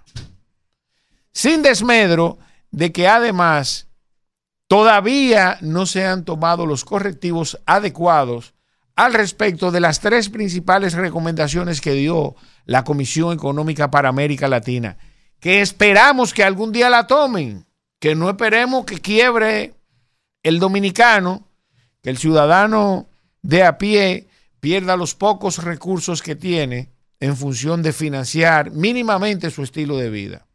Y me refiero a que no ha incentivado la productividad, no ha tomado medidas para incentivar la productividad y eso se ha reflejado en todas las situaciones económicas que tenemos. Número dos, lamentablemente, no ha tomado los correctivos suficientes y necesarios para reducir la evasión. Las autoridades recaudatorias, específicamente de la Dirección General de Impuestos Internos, no han creado ni una sola política, ni una sola, sola ley que vaya a promover la formalización de los contribuyentes. ¿Verdad? Y finalmente, y quizás la más importante es evaluar la responsabilidad fiscal al respecto del uso adecuado de los recursos públicos. Adelante, Isidro. Mañana. 9.42 minutos de la mañana y un placer recibir a un amigo de este espacio. Así es. Borja Medina, director. No, Con pueblano pero- suyo. De las mejores Borja, cosas que ha dado San Cristóbal. Director entonces. ejecutivo del Foro Permanente de Partidos Políticos de la República Dominicana. Borja, bienvenido. Gracias es, por visitar amigo. a tus amigos. Buenos todos. días, buenos días, muchas gracias, Danira, y, y de verdad que muy complacido de estar aquí a la disposición de todos ustedes, mis amigos. Hay muchos temas para hablar con Borja, pero él nos ha traído un regalo, una Bueno. joya, un libro que puso recientemente a circular. Sí. Camino a la democracia, una visión integral para la formación política. Para los que creen que los jóvenes nada más están en teteo y no, no, no, mire, aquí tenemos un joven destacado que, que está escribiendo libros, que está hablando de nuestra democracia y es un ejemplo que tenemos que emular. Muchas háblanos gracias. un poco antes de irnos ya a, profundizar los demás temas, háblanos un poco de, de este libro, Camino a la democracia. Muchas gracias. Este es un libro que recoge 10 años de estudios en torno a la democracia dominicana, eh, ensayos, artículos periodísticos, trabajos que hemos publicado y otros que, que ven la luz en este libro, eh, donde de alguna manera se, se trata de aportar, hacer un ejercicio de análisis para comprender tanto los avances que ha tenido la democracia dominicana como los desafíos. Eh, es un libro que está, bueno, el, el- está construido, el prólogo es de la autoría del magistrado juez del Tribunal Constitucional Manuel Ulises Bonelli Vega. Bueno, tiene aquí contra- con comentarios a contraportar a- del doctor Leonel Fernández. Y eh, lo que procura es eso, de alguna manera dar una perspectiva eh, no solo conceptual, sino también práctica de cómo se ha visto la democracia el crecimiento y el fortalecimiento de la democracia dominicana en, en este tiempo. Entonces, eh, lo pusimos en circulación el pasado 6 de septiembre de, de este año, en un diálogo ahí que también interactuamos con don Percio Maldonado, director del Nuevo Diario, el doctor Leonel Fernández, y quien les habla. Y ahí, evidentemente, pusimos en circulación esta obra que ya la hemos llevado también, bueno, la pusimos en circulación también en la Pontificia Universidad Católica Madre Maestra de Santiago, en en la UAS eh, en San Francisco de Macorís, estuvimos por Washington también, la presentamos en Georgetown University y también la presentamos en CUNY, el- el- la, la, la- ciudad, la City University of New York, CUNY eh, de Nueva York, la Universidad de Nueva York, donde la, también se acogió allá en la, en la Biblioteca Dominicana de este centro. Israel. Eh, hermano querido, me da gusto compartir contigo y un privilegio definitivamente. Gracias, pero va- vamos a entrar en materia. Mira, hay, un, pero- hay un filósofo griego de San Cristóbal, Alfredo de la Cruz, que como dicen los gringos, ha denominado la population Eh. como yibuyinga. La yibuyinga, Y- y la- la gurrupela. gurrupela. Sí, Sí, sí, La gurrupela. Pero usted no va a tener un intelectual de, nivel que habla de y de pero- Yibuyinga. Sí, sí, él va a hablar del libro ahora. Yo- le doy Tú vas a hablar del seguimiento a la Yibuyinga, ok, entonces. Aquí hay una maldad, no no, no, y hay otros amigos también. Claro que utilizan otros términos quizás un poquito más. Más rebuscados, Claro, sí. sí. eh, eh, me recuerdo a, a Manuel cuando cita la plutocracia. La plutocracia, sí. Eh, eh, ya ese es un término dominguero. No, no, no, la A- ahora, sí. ahora, hermano querido, en ese estudio se puede comprobar que real y efectivamente los ciudadanos dominicanos votan con conciencia. que se están tomando decisiones racionales al respecto de quienes nos van a dirigir o quienes ya nos están dirigiendo? Mira, sería una falsa yo decirte que eh, en la actualidad, no solo en República Dominicana, sino en gran parte de los países de América Latina, se vota fundamentalmente por conciencia. Pues son países que todavía tienen debilidades en temas de educación, eh, eh, incluso en temas cívicos, donde todavía hay que seguir fortaleciendo y trabajando en la educación de los pueblos. Por tanto, no se puede hablar, sería una falsa yo decirte a ti que ciertamente se vota con conciencia. Ahora, yo sí te digo que se ha venido creciendo en ese sentido. Eh, o sea, yo veo que la población ya está no solo consumiendo a los políticos que están manejando bien las redes sociales, la comunicación y, y toda esa, digamos que, parafernalia, sino que ya ahora la población está haciendo una especie de veeduría o de auditoría social respecto de las actuaciones de sus políticos y se la está cobrando o le está favoreciendo en las urnas. Yo creo que eso se está, diga, de alguna manera, demostrando cada vez más en los procesos electorales que ya la población va avanzando en esa toma de conciencia para hacer un voto, digamos que efectivo, consciente, ciudadano, cumpliendo con un valor y un deber ciudadano. Víctor. Borja, pero en tu análisis, eh, tú tienes muchos años escribiendo sistemáticamente, nos resume que son unos 10 años la compilación Camino a la Democracia que prohijas aquí y compilas todo tu pensamiento en función a la evolución de nuestra democracia.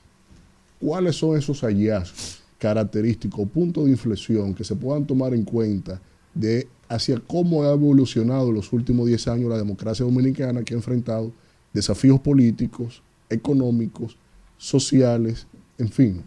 Mira, ciertamente yo, yo lo observo, eh, digamos que con tres pilares, que de alguna manera son los que pueden sustentar eh, la concepción y la práctica de la democracia en la República Dominicana. Primero el aspecto moral, segundo el aspecto jurídico y tercero el aspecto político-social, yo le llamo. ¿A qué me refiero con eso? El aspecto moral es que ya como nación nosotros eh, por convicción asumimos eh, la creencia de que el mejor sistema para nosotros establecer nuestro Estado y nuestro método de gobierno es la democracia. O sea, ya todos los dominicanos estamos de acuerdo en que ese es el método idóneo. Aunque hay algunas encuestas incluso que, que han rescatado o reavivado eh, aspectos dictatoriales, que han saltido- saltado esos, esos datos. No sé si lo han observado en algunos estudios que han salido.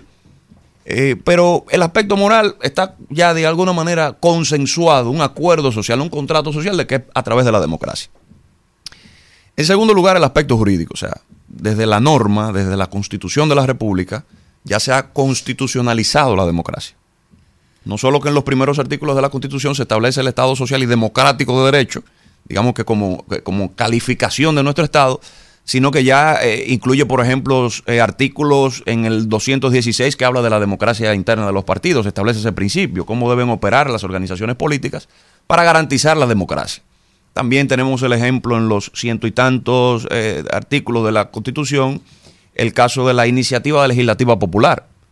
Usted reúne el 2% de los empadronados en la Junta Central Electoral y ellos tienen capacidad para poder someter una iniciativa de legislativa popular. Es un ejemplo de democracia directa. Entonces, de alguna manera, el elemento jurídico está contemplado ahí. Ahora, el, el aspecto político tiene que ver ya con las instituciones y, el- y los liderazgos.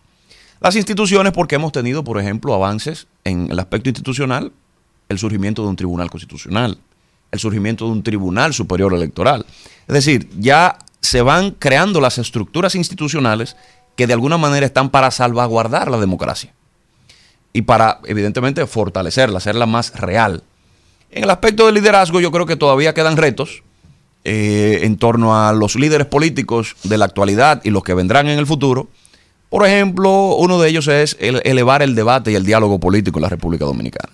Que no solo en un contexto electoral se dé el ánimo de debatir, sino que hay temas que no pueden esperar más, que necesariamente tienen que darse en una mesa del diálogo. Y yo creo que ese es todavía el reto por donde la República Dominicana tiene mismo, que construir. Ahí mismo.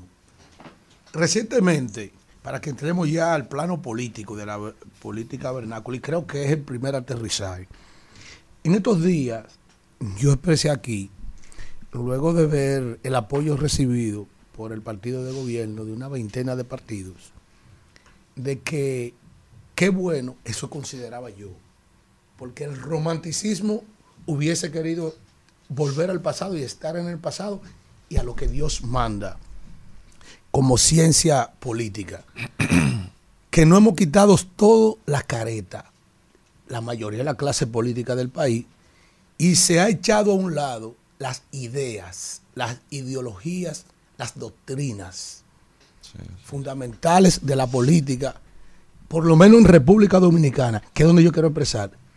Y ya todo el mundo no tiene ni siquiera una razón ni para aliarse a ningún partido ni para seguir ningún liderazgo, sino son intereses. Es decir, desaparecieron las ideologías, la doctrina y lo que hay es intereses. ¿Verdad o mentira? Absolutamente verdad. Mira, y eso es una pena que lo tengamos que decir. Yo lo he hablado con diferentes amigos de diferentes partidos, que los partidos lo que tienen es que abocarse a cumplir la ley. La ley establece un porcentaje que tiene que de- destinarse en términos presupuestarios para la formación política. A través de esa formación política tú puedes ideologizar a los militantes de una organización y que esos militantes evidentemente crean en postulados que son los que van a, a- a par- a participarle a la población y quedará en las destrezas de ellos persuadir y convencer a la población en torno a que, a que ese es, son los postulados ideales que necesita el Estado dominicano. Mira, yo creo que realmente eso está vinculado de alguna manera con el costo de la vida. Porque el costo de la vida te lleva a una celeridad que te impide detenerte a estudiar y reflexionar sobre los temas que, que realmente te, te deben ser, digamos que, importantes, trascendentes para la vida. Entonces, ese costo de la vida, de alguna manera, eh, se vincula con que ya le está quitando el tiempo al- incluso a los militantes de las organizaciones políticas para poder eh, detenerse a profundizar y a pensar sobre su participación. Y están exactamente viendo dónde van a depositar un currículo. Sí, esa es la Es realidad. decir, que- que- perdónenme y discúlpenme. Es la para realidad. que la gente vea, porque estamos en un proceso de ciencia en este momento. Cada partido político, no importa, es decir, porque. el- el- Hablo de el- todos los la- partidos Sí, sí, de todos los partidos, porque. Y en su momento, eh, el partido de gobierno pasado también recibió un aluvión de, de apoyo. eh, la Fuerza del Pueblo tiene unas cuantas, el PLD no tiene ninguna. Eso en este momento esa es la realidad. Antes se hacían acuerdos y se rubricaba de un acuerdo programático. Yo quiero saber ahora en esas alianzas de esas veintenas de partidos, ¿qué fue lo que se rubricó como acuerdo programático para una alianza? ¿Eh? ¿Cuál es, cu- sobre la base de que, aunque Zorrillo Zuna ya no dijo públicamente cuál era la parte eso- fundamental de esos acuerdos? Pero eso, eso, eh, eso deteriora la democracia. Eh, a eso que me refiero. Eso deteriora la democracia porque de alguna Una manera... crítica al sistema, no a nadie. Eso lo que demuestra es que la, la- la democracia y los partidos políticos están eh, siendo instrumentalizados no como un objeto social para acceder al poder, sino como un objeto para uno acceder a prebendas o para bienes que solo se pueden de alguna manera proveer con esa facilidad desde el Estado dominicano, desde el gobierno dominicano más bien. Borja, entonces ya hablando del libro, tú sabes, y en función de... No, vamos a hablar de política No, no, con espérate, Borja. chance, espérate. Vamos Lo, a hablar lo- de lo que pasa es que las inquietudes nuestras, existe la posibilidad de que estén plasmadas en tus libros. A mí me gustaría saber ya de qué se trata el libro y si ya hay preocupaciones como... Bueno, ya lo, he ya lo he dicho, ya lo he dicho. El, el libro recoge 10 años de estudios políticos, sociales, económicos, filosóficos, en el que de alguna manera se hace una, un análisis de la democracia dominicana y latinoamericana, eh, digamos que desde el plano conceptual teórico y en el plano práctico de lo que este un Hay modesto problemas servidor que ha se han podido ver. aquí en República Dominicana en materia política. Platáname eso ahí. Por supuesto, ahí, ahí, ahí, mo- ahí mostramos lo que se dio para aprobar la ley de partidos, que eso fue una conversación terrible. Muy bien. Ahí hablamos sobre la lucha por la constitución del año 2019, que también fue una situación ay, ay. terrible. O sea, ahí se habla de todo este tipo de escenarios, también de escenarios internacionales que, que tratan sobre terrorismo y sobre otras cosas que también son de interés que uno Pero- pueda estudiar. Lo podemos situar el día de hoy. Por ejemplo, nombro a un incumbente con, violando una ley. El de INAPA, el de Proconsumidor. Legislando para él solo. Solo para él. Nombro, eh, dejo al jefe, al director de la Policía Nacional, más allá de lo que establece la ley, por ejemplo. Eh, rompo con los lineamientos, con la línea divisoria de la frontera dominico-haitiana, construyendo una verja y expropiando cosas. ¿Cómo podemos tipificar eso? Mira, realmente eso tiene, no quería decirlo así, pero eso tiene tendencias populistas. Cuando me refiero a tendencias populistas es que se está de alguna manera tratando de darle al sentir de la gente comidilla para que se entretenga. Cosas que tú me has mostrado eh, lo que tú me estás eh, diciendo me, me- no me deja otra cosa que pensar que son prácticas eh, absolutamente populistas. ¿Por qué? Porque cuando tú hablas de que tú estás modificando, tú estás poniendo un Congreso a, legis- a legislar para un ciudadano, contraveniendo todos los principios de derecho. De derechos romanos germánicos que de legisla para la derecho- mayoría. De derecho de legislar para la mayoría en igualdad de condiciones. son derechos no germánicos, sino dominicanos. No, no, no, abinadísticos. son- Sí, son- pero, eso- eso- eso- pero mira, lo- lo- lo- el reto de eso es, realmente, el reto de eso es de la ciudadanía. O sea, somos los ciudadanos que tenemos que observar a los gobernantes, al margen del partido que sea, a, a los gobernantes, para nosotros estar pendientes de esas prácticas, que son con tendencias populistas y de tendencias incluso autoritarias. Porque cuando tú haces lo que tú entiendes que tú tienes que hacer y tú eres el único que cree en eso y tú sometes a un Congreso a, a que haga eso que tú estás diciendo solamente porque tú quieres que sea así o para tú cumplir un compromiso político, eso es una tendencia autoritaria. Bueno, eh, Borgia. camino a la democracia. El Esa camino a la tan- democracia. tan Yo te felicito por eh, haberte tomado este tiempo para hacer esta investigación. Me imagino que Diez tuviste años. mucho tiempo años. para eh, recopilar todo este material, para poder Sí. escribir esta pieza. Vamos a leerla con mucho gusto. Estoy segura de que serán aportes muy importantes Muchas gracias. para todo el que aspira a hacer política. La psicología de las redes sociales. Ustedes saben que actualmente eh, lo que dicen las masas en las redes sociales, las masas manipuladas, eh, el, el 70% de las veces son muy pocas las veces que las masas hacen eco de, de causas que son orgánicas y genuinas, de, que nacen de las entrañas de la gente. Casi siempre son tendencias que se construyen, ¿verdad? Eh, y vemos eh, que cada red social tiene su propia psicología del comportamiento. Si vamos a, a Facebook, vamos a ver cómo es un público eh, más chacabano, eh, más local, por así decirlo, como que en cada localidad la gente es más de... Mano, mano Exactamente. Eh, menos informada. Bueno, eh, interesadas no en temas nacionales, sino más bien en, en temas personales. Pero si vamos a Instagram, vamos a ver una fuerte influencia de los artistas, de, de quizás de los noticieros también, pero vamos a ver también un público que quizás no está tan interesado en los temas nacionales, aunque sí un poquito más que en Facebook, y está un poco más pendiente a las apariencias, al, a la imagen de la gente. Pero cuando vamos a Twitter, que es una plataforma que incluso tiene poder en, en las tomas de decisiones, todas tienen poder en las tomas de decisiones políticas, ya, eh, desde el poder y desde el gobierno. Pero cuando vamos a Twitter, vemos una plataforma llena de odio, llena de egos eh, y llena de intereses también, que incide en las decisiones que se toman desde el poder. Es, es un peligro la manipulación de las redes sociales, sobre todo desde Twitter, con, donde cualquiera desde su casa sentado puede construir un falso liderazgo y manipular a la gente y donde se contratan empresas para hacer este tipo de trabajo, destruir morales, eh, donde ya es una sociedad de- donde debemos contemplar el asesinato moral, donde debemos contemplar la pirámide de odio y eh, todas estas empresas que se dedican a esto han hecho del odio toda una industria, una industria de la que sacan provecho, no solamente un provecho económico, sino también por la influencia que tienen en las tomas de decisiones desde el poder. ¿Cómo afecta la política? Mira, a mí me parece, a mí me parece, yo estoy a- incluso ahora está sorprendido porque a mí me parece que tú has tenido acceso a mi biblioteca personal en mi casa porque eh, e- ella está, sí, ella está adelantándose a mi próximo libro. Sobre eso va a versar mi próximo libro, eh, el delito de difamación e injuria en las redes sociales Sí.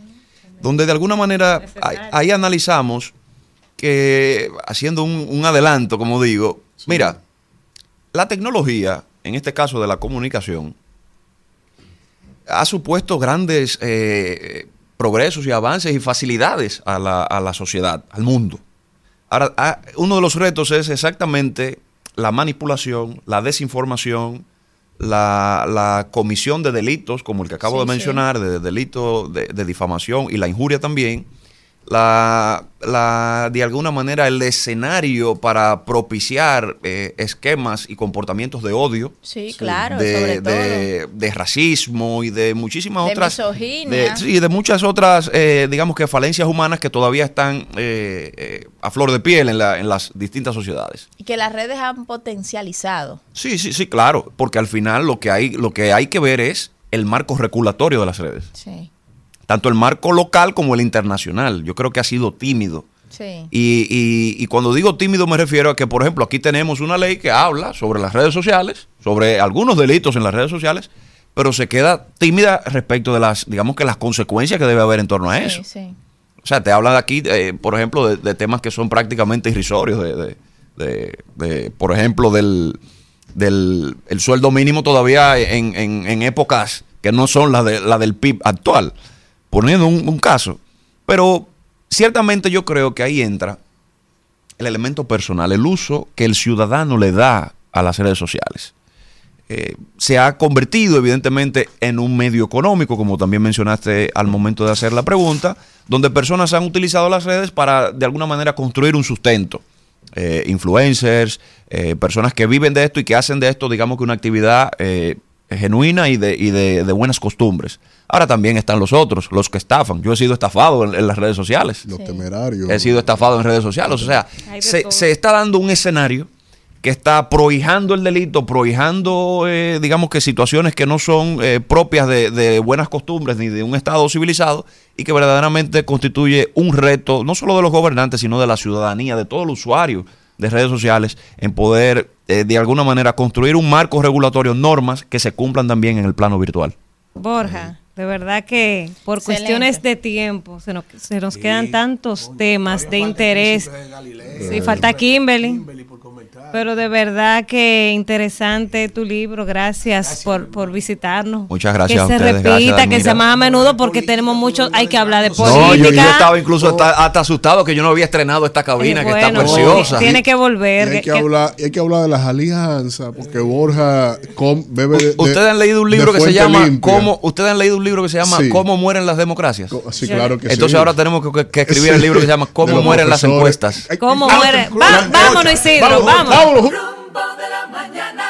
Bueno, 10, 5 minutos de la mañana y antes de pasar con el comentario de nuestros compañeros Kimberly y Alfredo, que todavía faltan, hay que decir una información que nos acaba de llegar. El grupo norteamericano Transcorp LP llega al país, llegó al país para defender el contrato suscrito por su empresa socia Transporte Latam con el Intran, eh, a raíz de todo este tema que se ha suscitado con la, eh, con la licitación y que compras y contrataciones suspendió la semana pasada, pues ha llegado el socio representante eh, de, de la cual Transcorp Latam representa en el país y ellos garantizan la calidad e innovación tecnológica del sistema de, de gestión del tráfico implementado en la República Dominicana. El grupo empresarial norteamericano Transcor LP llegó hoy al país para defender el contrato con Latam, eh, con Transcor Latam y el Intran para la mejoría del centro de control de tráfico y la red semafórica del Gran Santo Domingo y salió al frente de los cuestionamientos que han surgido con este tema, garantizando su amplia experiencia en la materia y la calidad e innovación tecnológica que está siendo implementada en República Dominicana.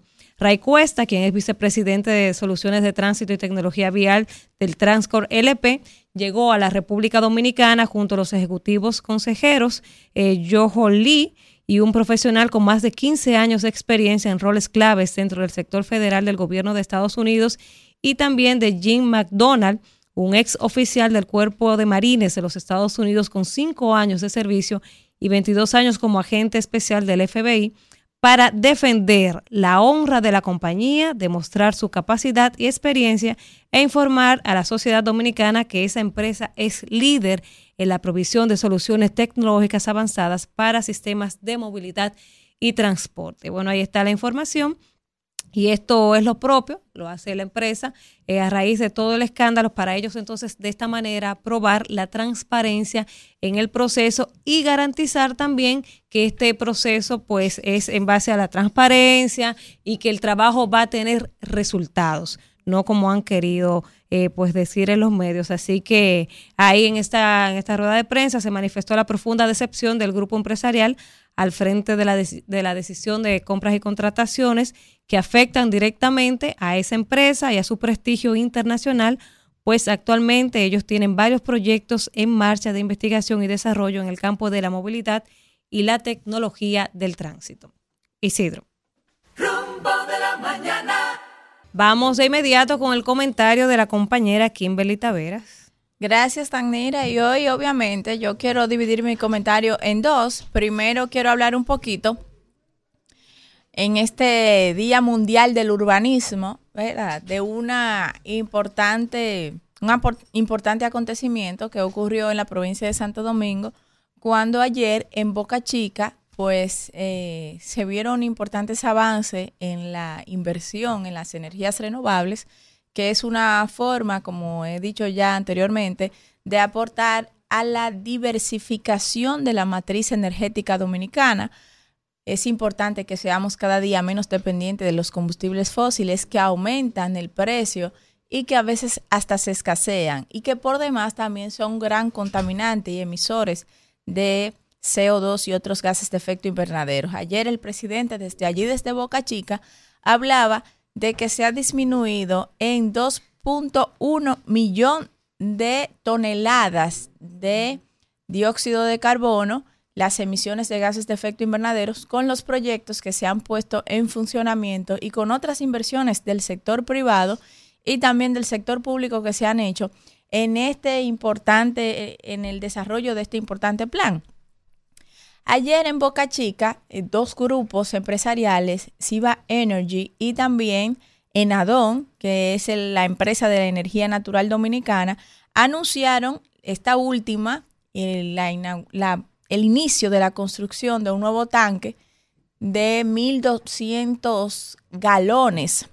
1.200, 120 mil metros cúbicos se van a poder almacenar allí en este nuevo tanque de almacenamiento y también está Siva Energy con una nueva central termoeléctrica. En esta nueva central termoeléctrica que se inició su construcción, se aumentará la producción de unos 190 megas a unos 260 megas. Obviamente, esta termoeléctrica se espera que esté lista ya para el año 2025, para mediados del año 2025, y va a ser una gran, un gran aporte a la cantidad de empleos que va a generar. Porque ustedes saben que este tipo de obra trae consigo siempre la demanda de mano de obra local. Para el municipio de Boca Chica va a abrir 500 nuevos empleos formales y va a generar unos 1.300 empleos informales. Señores, yo creo que esta inversión de 400 millones de dólares y 430 millones de dólares que han hecho estas dos empresas respectivamente, han hecho un gran aporte a la matriz energética dominicana con estas nuevas alzas en la demanda energética nacional, como también a disminuir los gases de efecto invernadero. El combustible del gas natural es el combustible de la transición entre las energías renovables y los eh, carburantes o los combustibles fósiles, como la gente le llamamos, porque aunque este es un combustible que proviene de los combustibles fósiles, pues tiene eh, menos, menos efectos ambientales negativos que los demás que son el uso tradicional. De manera que yo me alegro mucho. Esto convierte al país en la principal terminal de gas natural licuado, la más grande de América Latina y el Caribe y representa obviamente un gran avance para nosotros como país y para otros inversionistas que antes no venían porque no había seguridad jurídica en esos proyectos y que hoy en día se exhibe un fortalecimiento en esa seguridad jurídica que antes no teníamos. También en este mismo, aprovechando que hoy es el Día Mundial del Urbanismo, eh, hablando temas que impactan directamente a las ciudades, hablar un poquito sobre que hoy Medio Ambiente publicó eh, una invitación a una audiencia pública eh, al proyecto Nuevo Relleno Sanitario del Gran Santo Domingo, que estará en Santo Domingo Norte, en, en la sección Matagorda. Ustedes saben que cuando se habla de relleno sanitario, la gente obviamente eh, se molesta y está pendiente dónde se va a construir ese relleno sanitario porque aunque la recolección de los desechos y la disposición final y el adecuado tratamiento de estos desechos hay que hacerlo, también hay que ver dónde se construye, dónde se tratan estos desechos para que no vaya a estar molestando a la población, a afectar la población y tampoco nuestros recursos naturales. De manera que estemos todos pendientes a este relleno sanitario que se va a hacer allí y ojalá que dentro del proyecto pues haya una combinación, que sea una biorefinería y que se vaya a producir energía limpia usando la biomasa residual, porque el Gran Santo Domingo produce una gran cantidad de toneladas de desechos sólidos al día y una gran parte de ellos son orgánicos que se pueden usar en un relleno sanitario para la producción de energía limpia, sobre todo en Santo Domingo Norte, que durante tanto tiempo ha sido el albergue o de, de estos vertederos que antes recordamos que estaba Duquesa también y que merece ser premiado con una energía producida donde se coloque este relleno sanitario si es que al final es eh, bien vista la audiencia pública por la comunidad y por todos los sectores que están invitados porque de una manera u otra van a ser afectados. También, señores, eh, hay muchas noticias que dar en este día porque también INTEC comenzó esta semana su cuarta semana de la ciencia, donde la universidad busca promover el, el, conocimiento científico y formar una sociedad más crítica, valorando la investigación científica y la tecnología. Ese es el objetivo y también muchos estudiantes de grado, de posgrado se integran a las investigaciones que desde INTEC se coordinan, que además, señores, eh, muchas empresas privadas están patrocinando bajo la coordinación de, de esta importante universidad dominicana.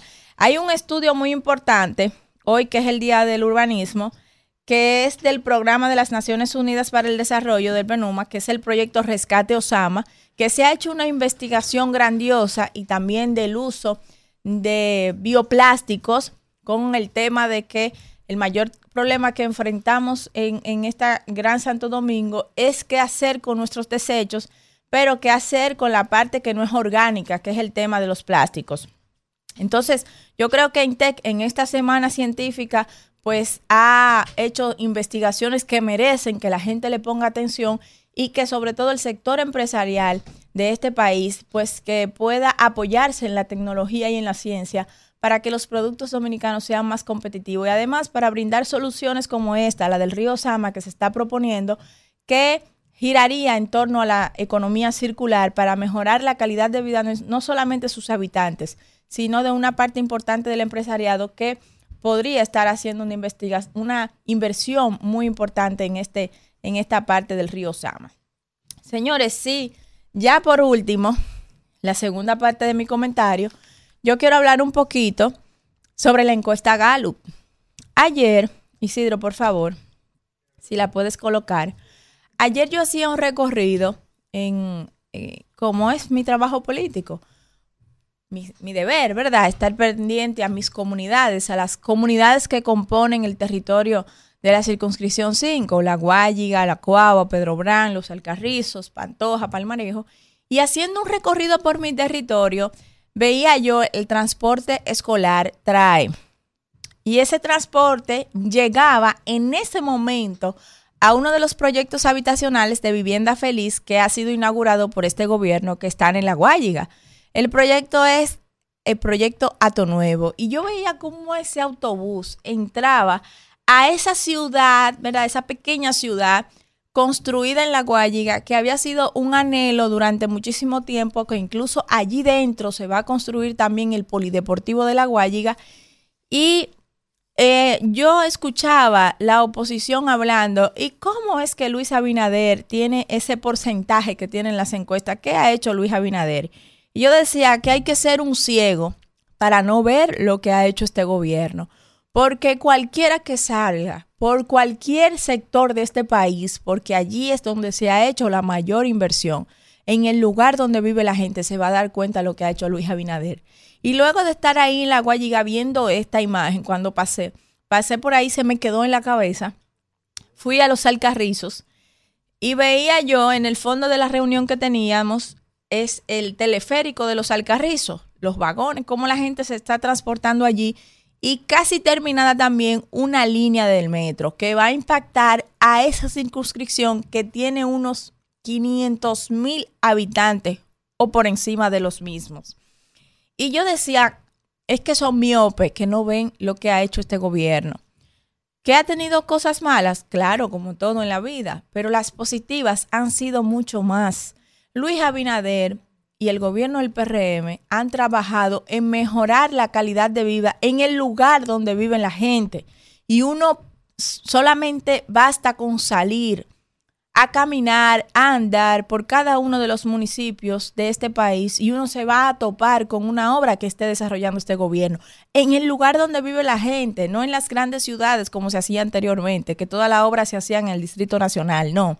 Entonces, si vamos a la encuesta, por favor, esos números que hoy se reflejan en la encuesta Gallup que se leyó ayer en RCC Media, en un programa hermano, si la pueden aumentar un poquito, por favor, vemos ahí, si hoy fueran las elecciones presidenciales eh, del 2024, ¿por cuál candidato votaría usted para no abundar mucho? Ahí vemos que Luis Abinader alcanza un 55.2%, que la Fuerza del Pueblo alcanza un 27.4% y que Abel Martínez, el PLD, alcanza un escaso 13.5%. Y así otros partidos que están medidos allí. Es obvio el resultado que vamos a tener en seis meses. Un resultado que se corresponde con la realidad que encontramos en los barrios. Ese 55.2% dice mucho porque quienes están aspirando quienes están encabezando la oposición política, Leonel Fernández, Abel Martínez, no son ajenos a este país, el país lo conoce. Incluso Leonel Fernández tuvo la oportunidad tres veces de ser presidente del país y la gente sabe cuál es la línea de pensamiento de Leonel Fernández, sabe cuáles son sus propuestas y también sabe cuáles son sus limitaciones, lo que puede hacer y lo que no puede hacer, porque no lo hizo en su gobierno.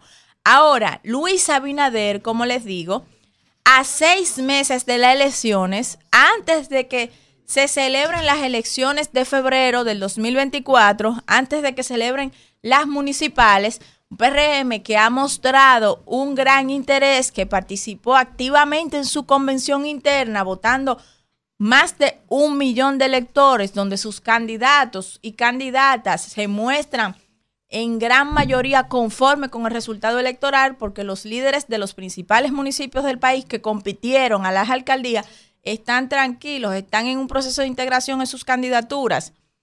Ese 55.2% evidencia eso, un PRM unido, un PRM que se proyecta a ganar con un 58% de cara a mayo del 2024, porque febrero es la antesala de mayo, frente a una oposición dividida y a una oposición que no tiene nada nuevo que ofrecerle a este país. Ese 52.2% evidencia la obra de gobierno prometida, 55.2%, evidencia la obra de gobierno prometida realizada en tres años, con todo y pandemia, con todo y guerras, con todas las situaciones que ha enfrentado este gobierno. Luis Abinader se mantiene en un primer lugar gracias a cada uno de los dominicanos y dominicanas que reconoce que el cambio ha sido bueno y que por eso el cambio sigue sin lugar a dudas. Gracias, Isidro. Rumbo de la mañana.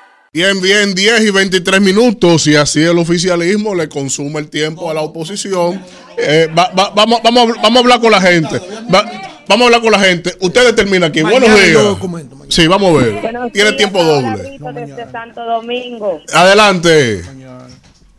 ¿Cómo están todos? Vamos rapidito, que hay poco tiempo para oportunidades. Como decía doña Consuelo, aquí máximamente. Y va a arrasar este 2024. El pueblo lo quiere por su gran trabajo y su gran compromiso con el país. Amén. Buenos días. Rumbo de la mañana. Buenos días, mi querido Víctor. Buenos días, eh, mi querido Alfredo. Gracias. Adelante, adelante, estamos un poco tiempo. Gracias. De verdad que la Gallup ayer acaba de seguir dándole un palo a la oposición. Ahí sí. El presidente Luis Abinader sigue haciendo el trabajo para ganar en el 2024 con más de un 57% en las elecciones de mayo. Muy bien, muy bien. Buenos días, rumbo de la mañana. Buenos días, hermano. Francisco Mato de Santo Domingo Norte. Adelante, Francisco. Óigame, con respecto a lo que estaba diciendo la próxima diputada Kimberly Tavera, Sí. del, re- del relleno sanitario que, se, que, que- que están por implementar aquí en Santo Domingo Norte. Estamos, eh, tenemos un conocimiento de, ese- de ese trabajo, donde hay una parte de la comunidad que no, está, que no lo quiere permitir eso, por esa zona rural. ¿Usted me entiende? Entonces, el alcalde Carlos Guzmán se ha encargado, fue con él que se habló primero, porque es la primera autoridad de, de este municipio. Sí. Pero también tiene- debemos de tener en cuenta que la comunidad y que los seres humanos que vivimos aquí, ellos tienen que hablar claro y saber. Claro que sí, claro que sí. Bueno, que llegue un acuerdo ahí. Buenos días, rumbo a la mañana. Buenos días, buenos días a todos. Buenos días ahí. ¿Quién habla? Termina con él. Óyeme, tu amigo Bigote de este lado. Vamos a ver. voy a decir algo. Sí. Principalmente con el amigo senador que nos gastamos en, en la provincia de Santo Domingo. Ay, tú lo conoces. ¿Dónde es que camina? Porque yo camino y camino calle por calle y rincón por rincón y nunca me he chocado con él, en primer lugar. Pero también cuidado, el gobernador que pone en la provincia, que nadie lo ve, ni por, ni por- por- por- Aguante. sitio. Ahora, yo voy a decir algo para finalizar. Sí. A Kimberly y a Jason, Sí.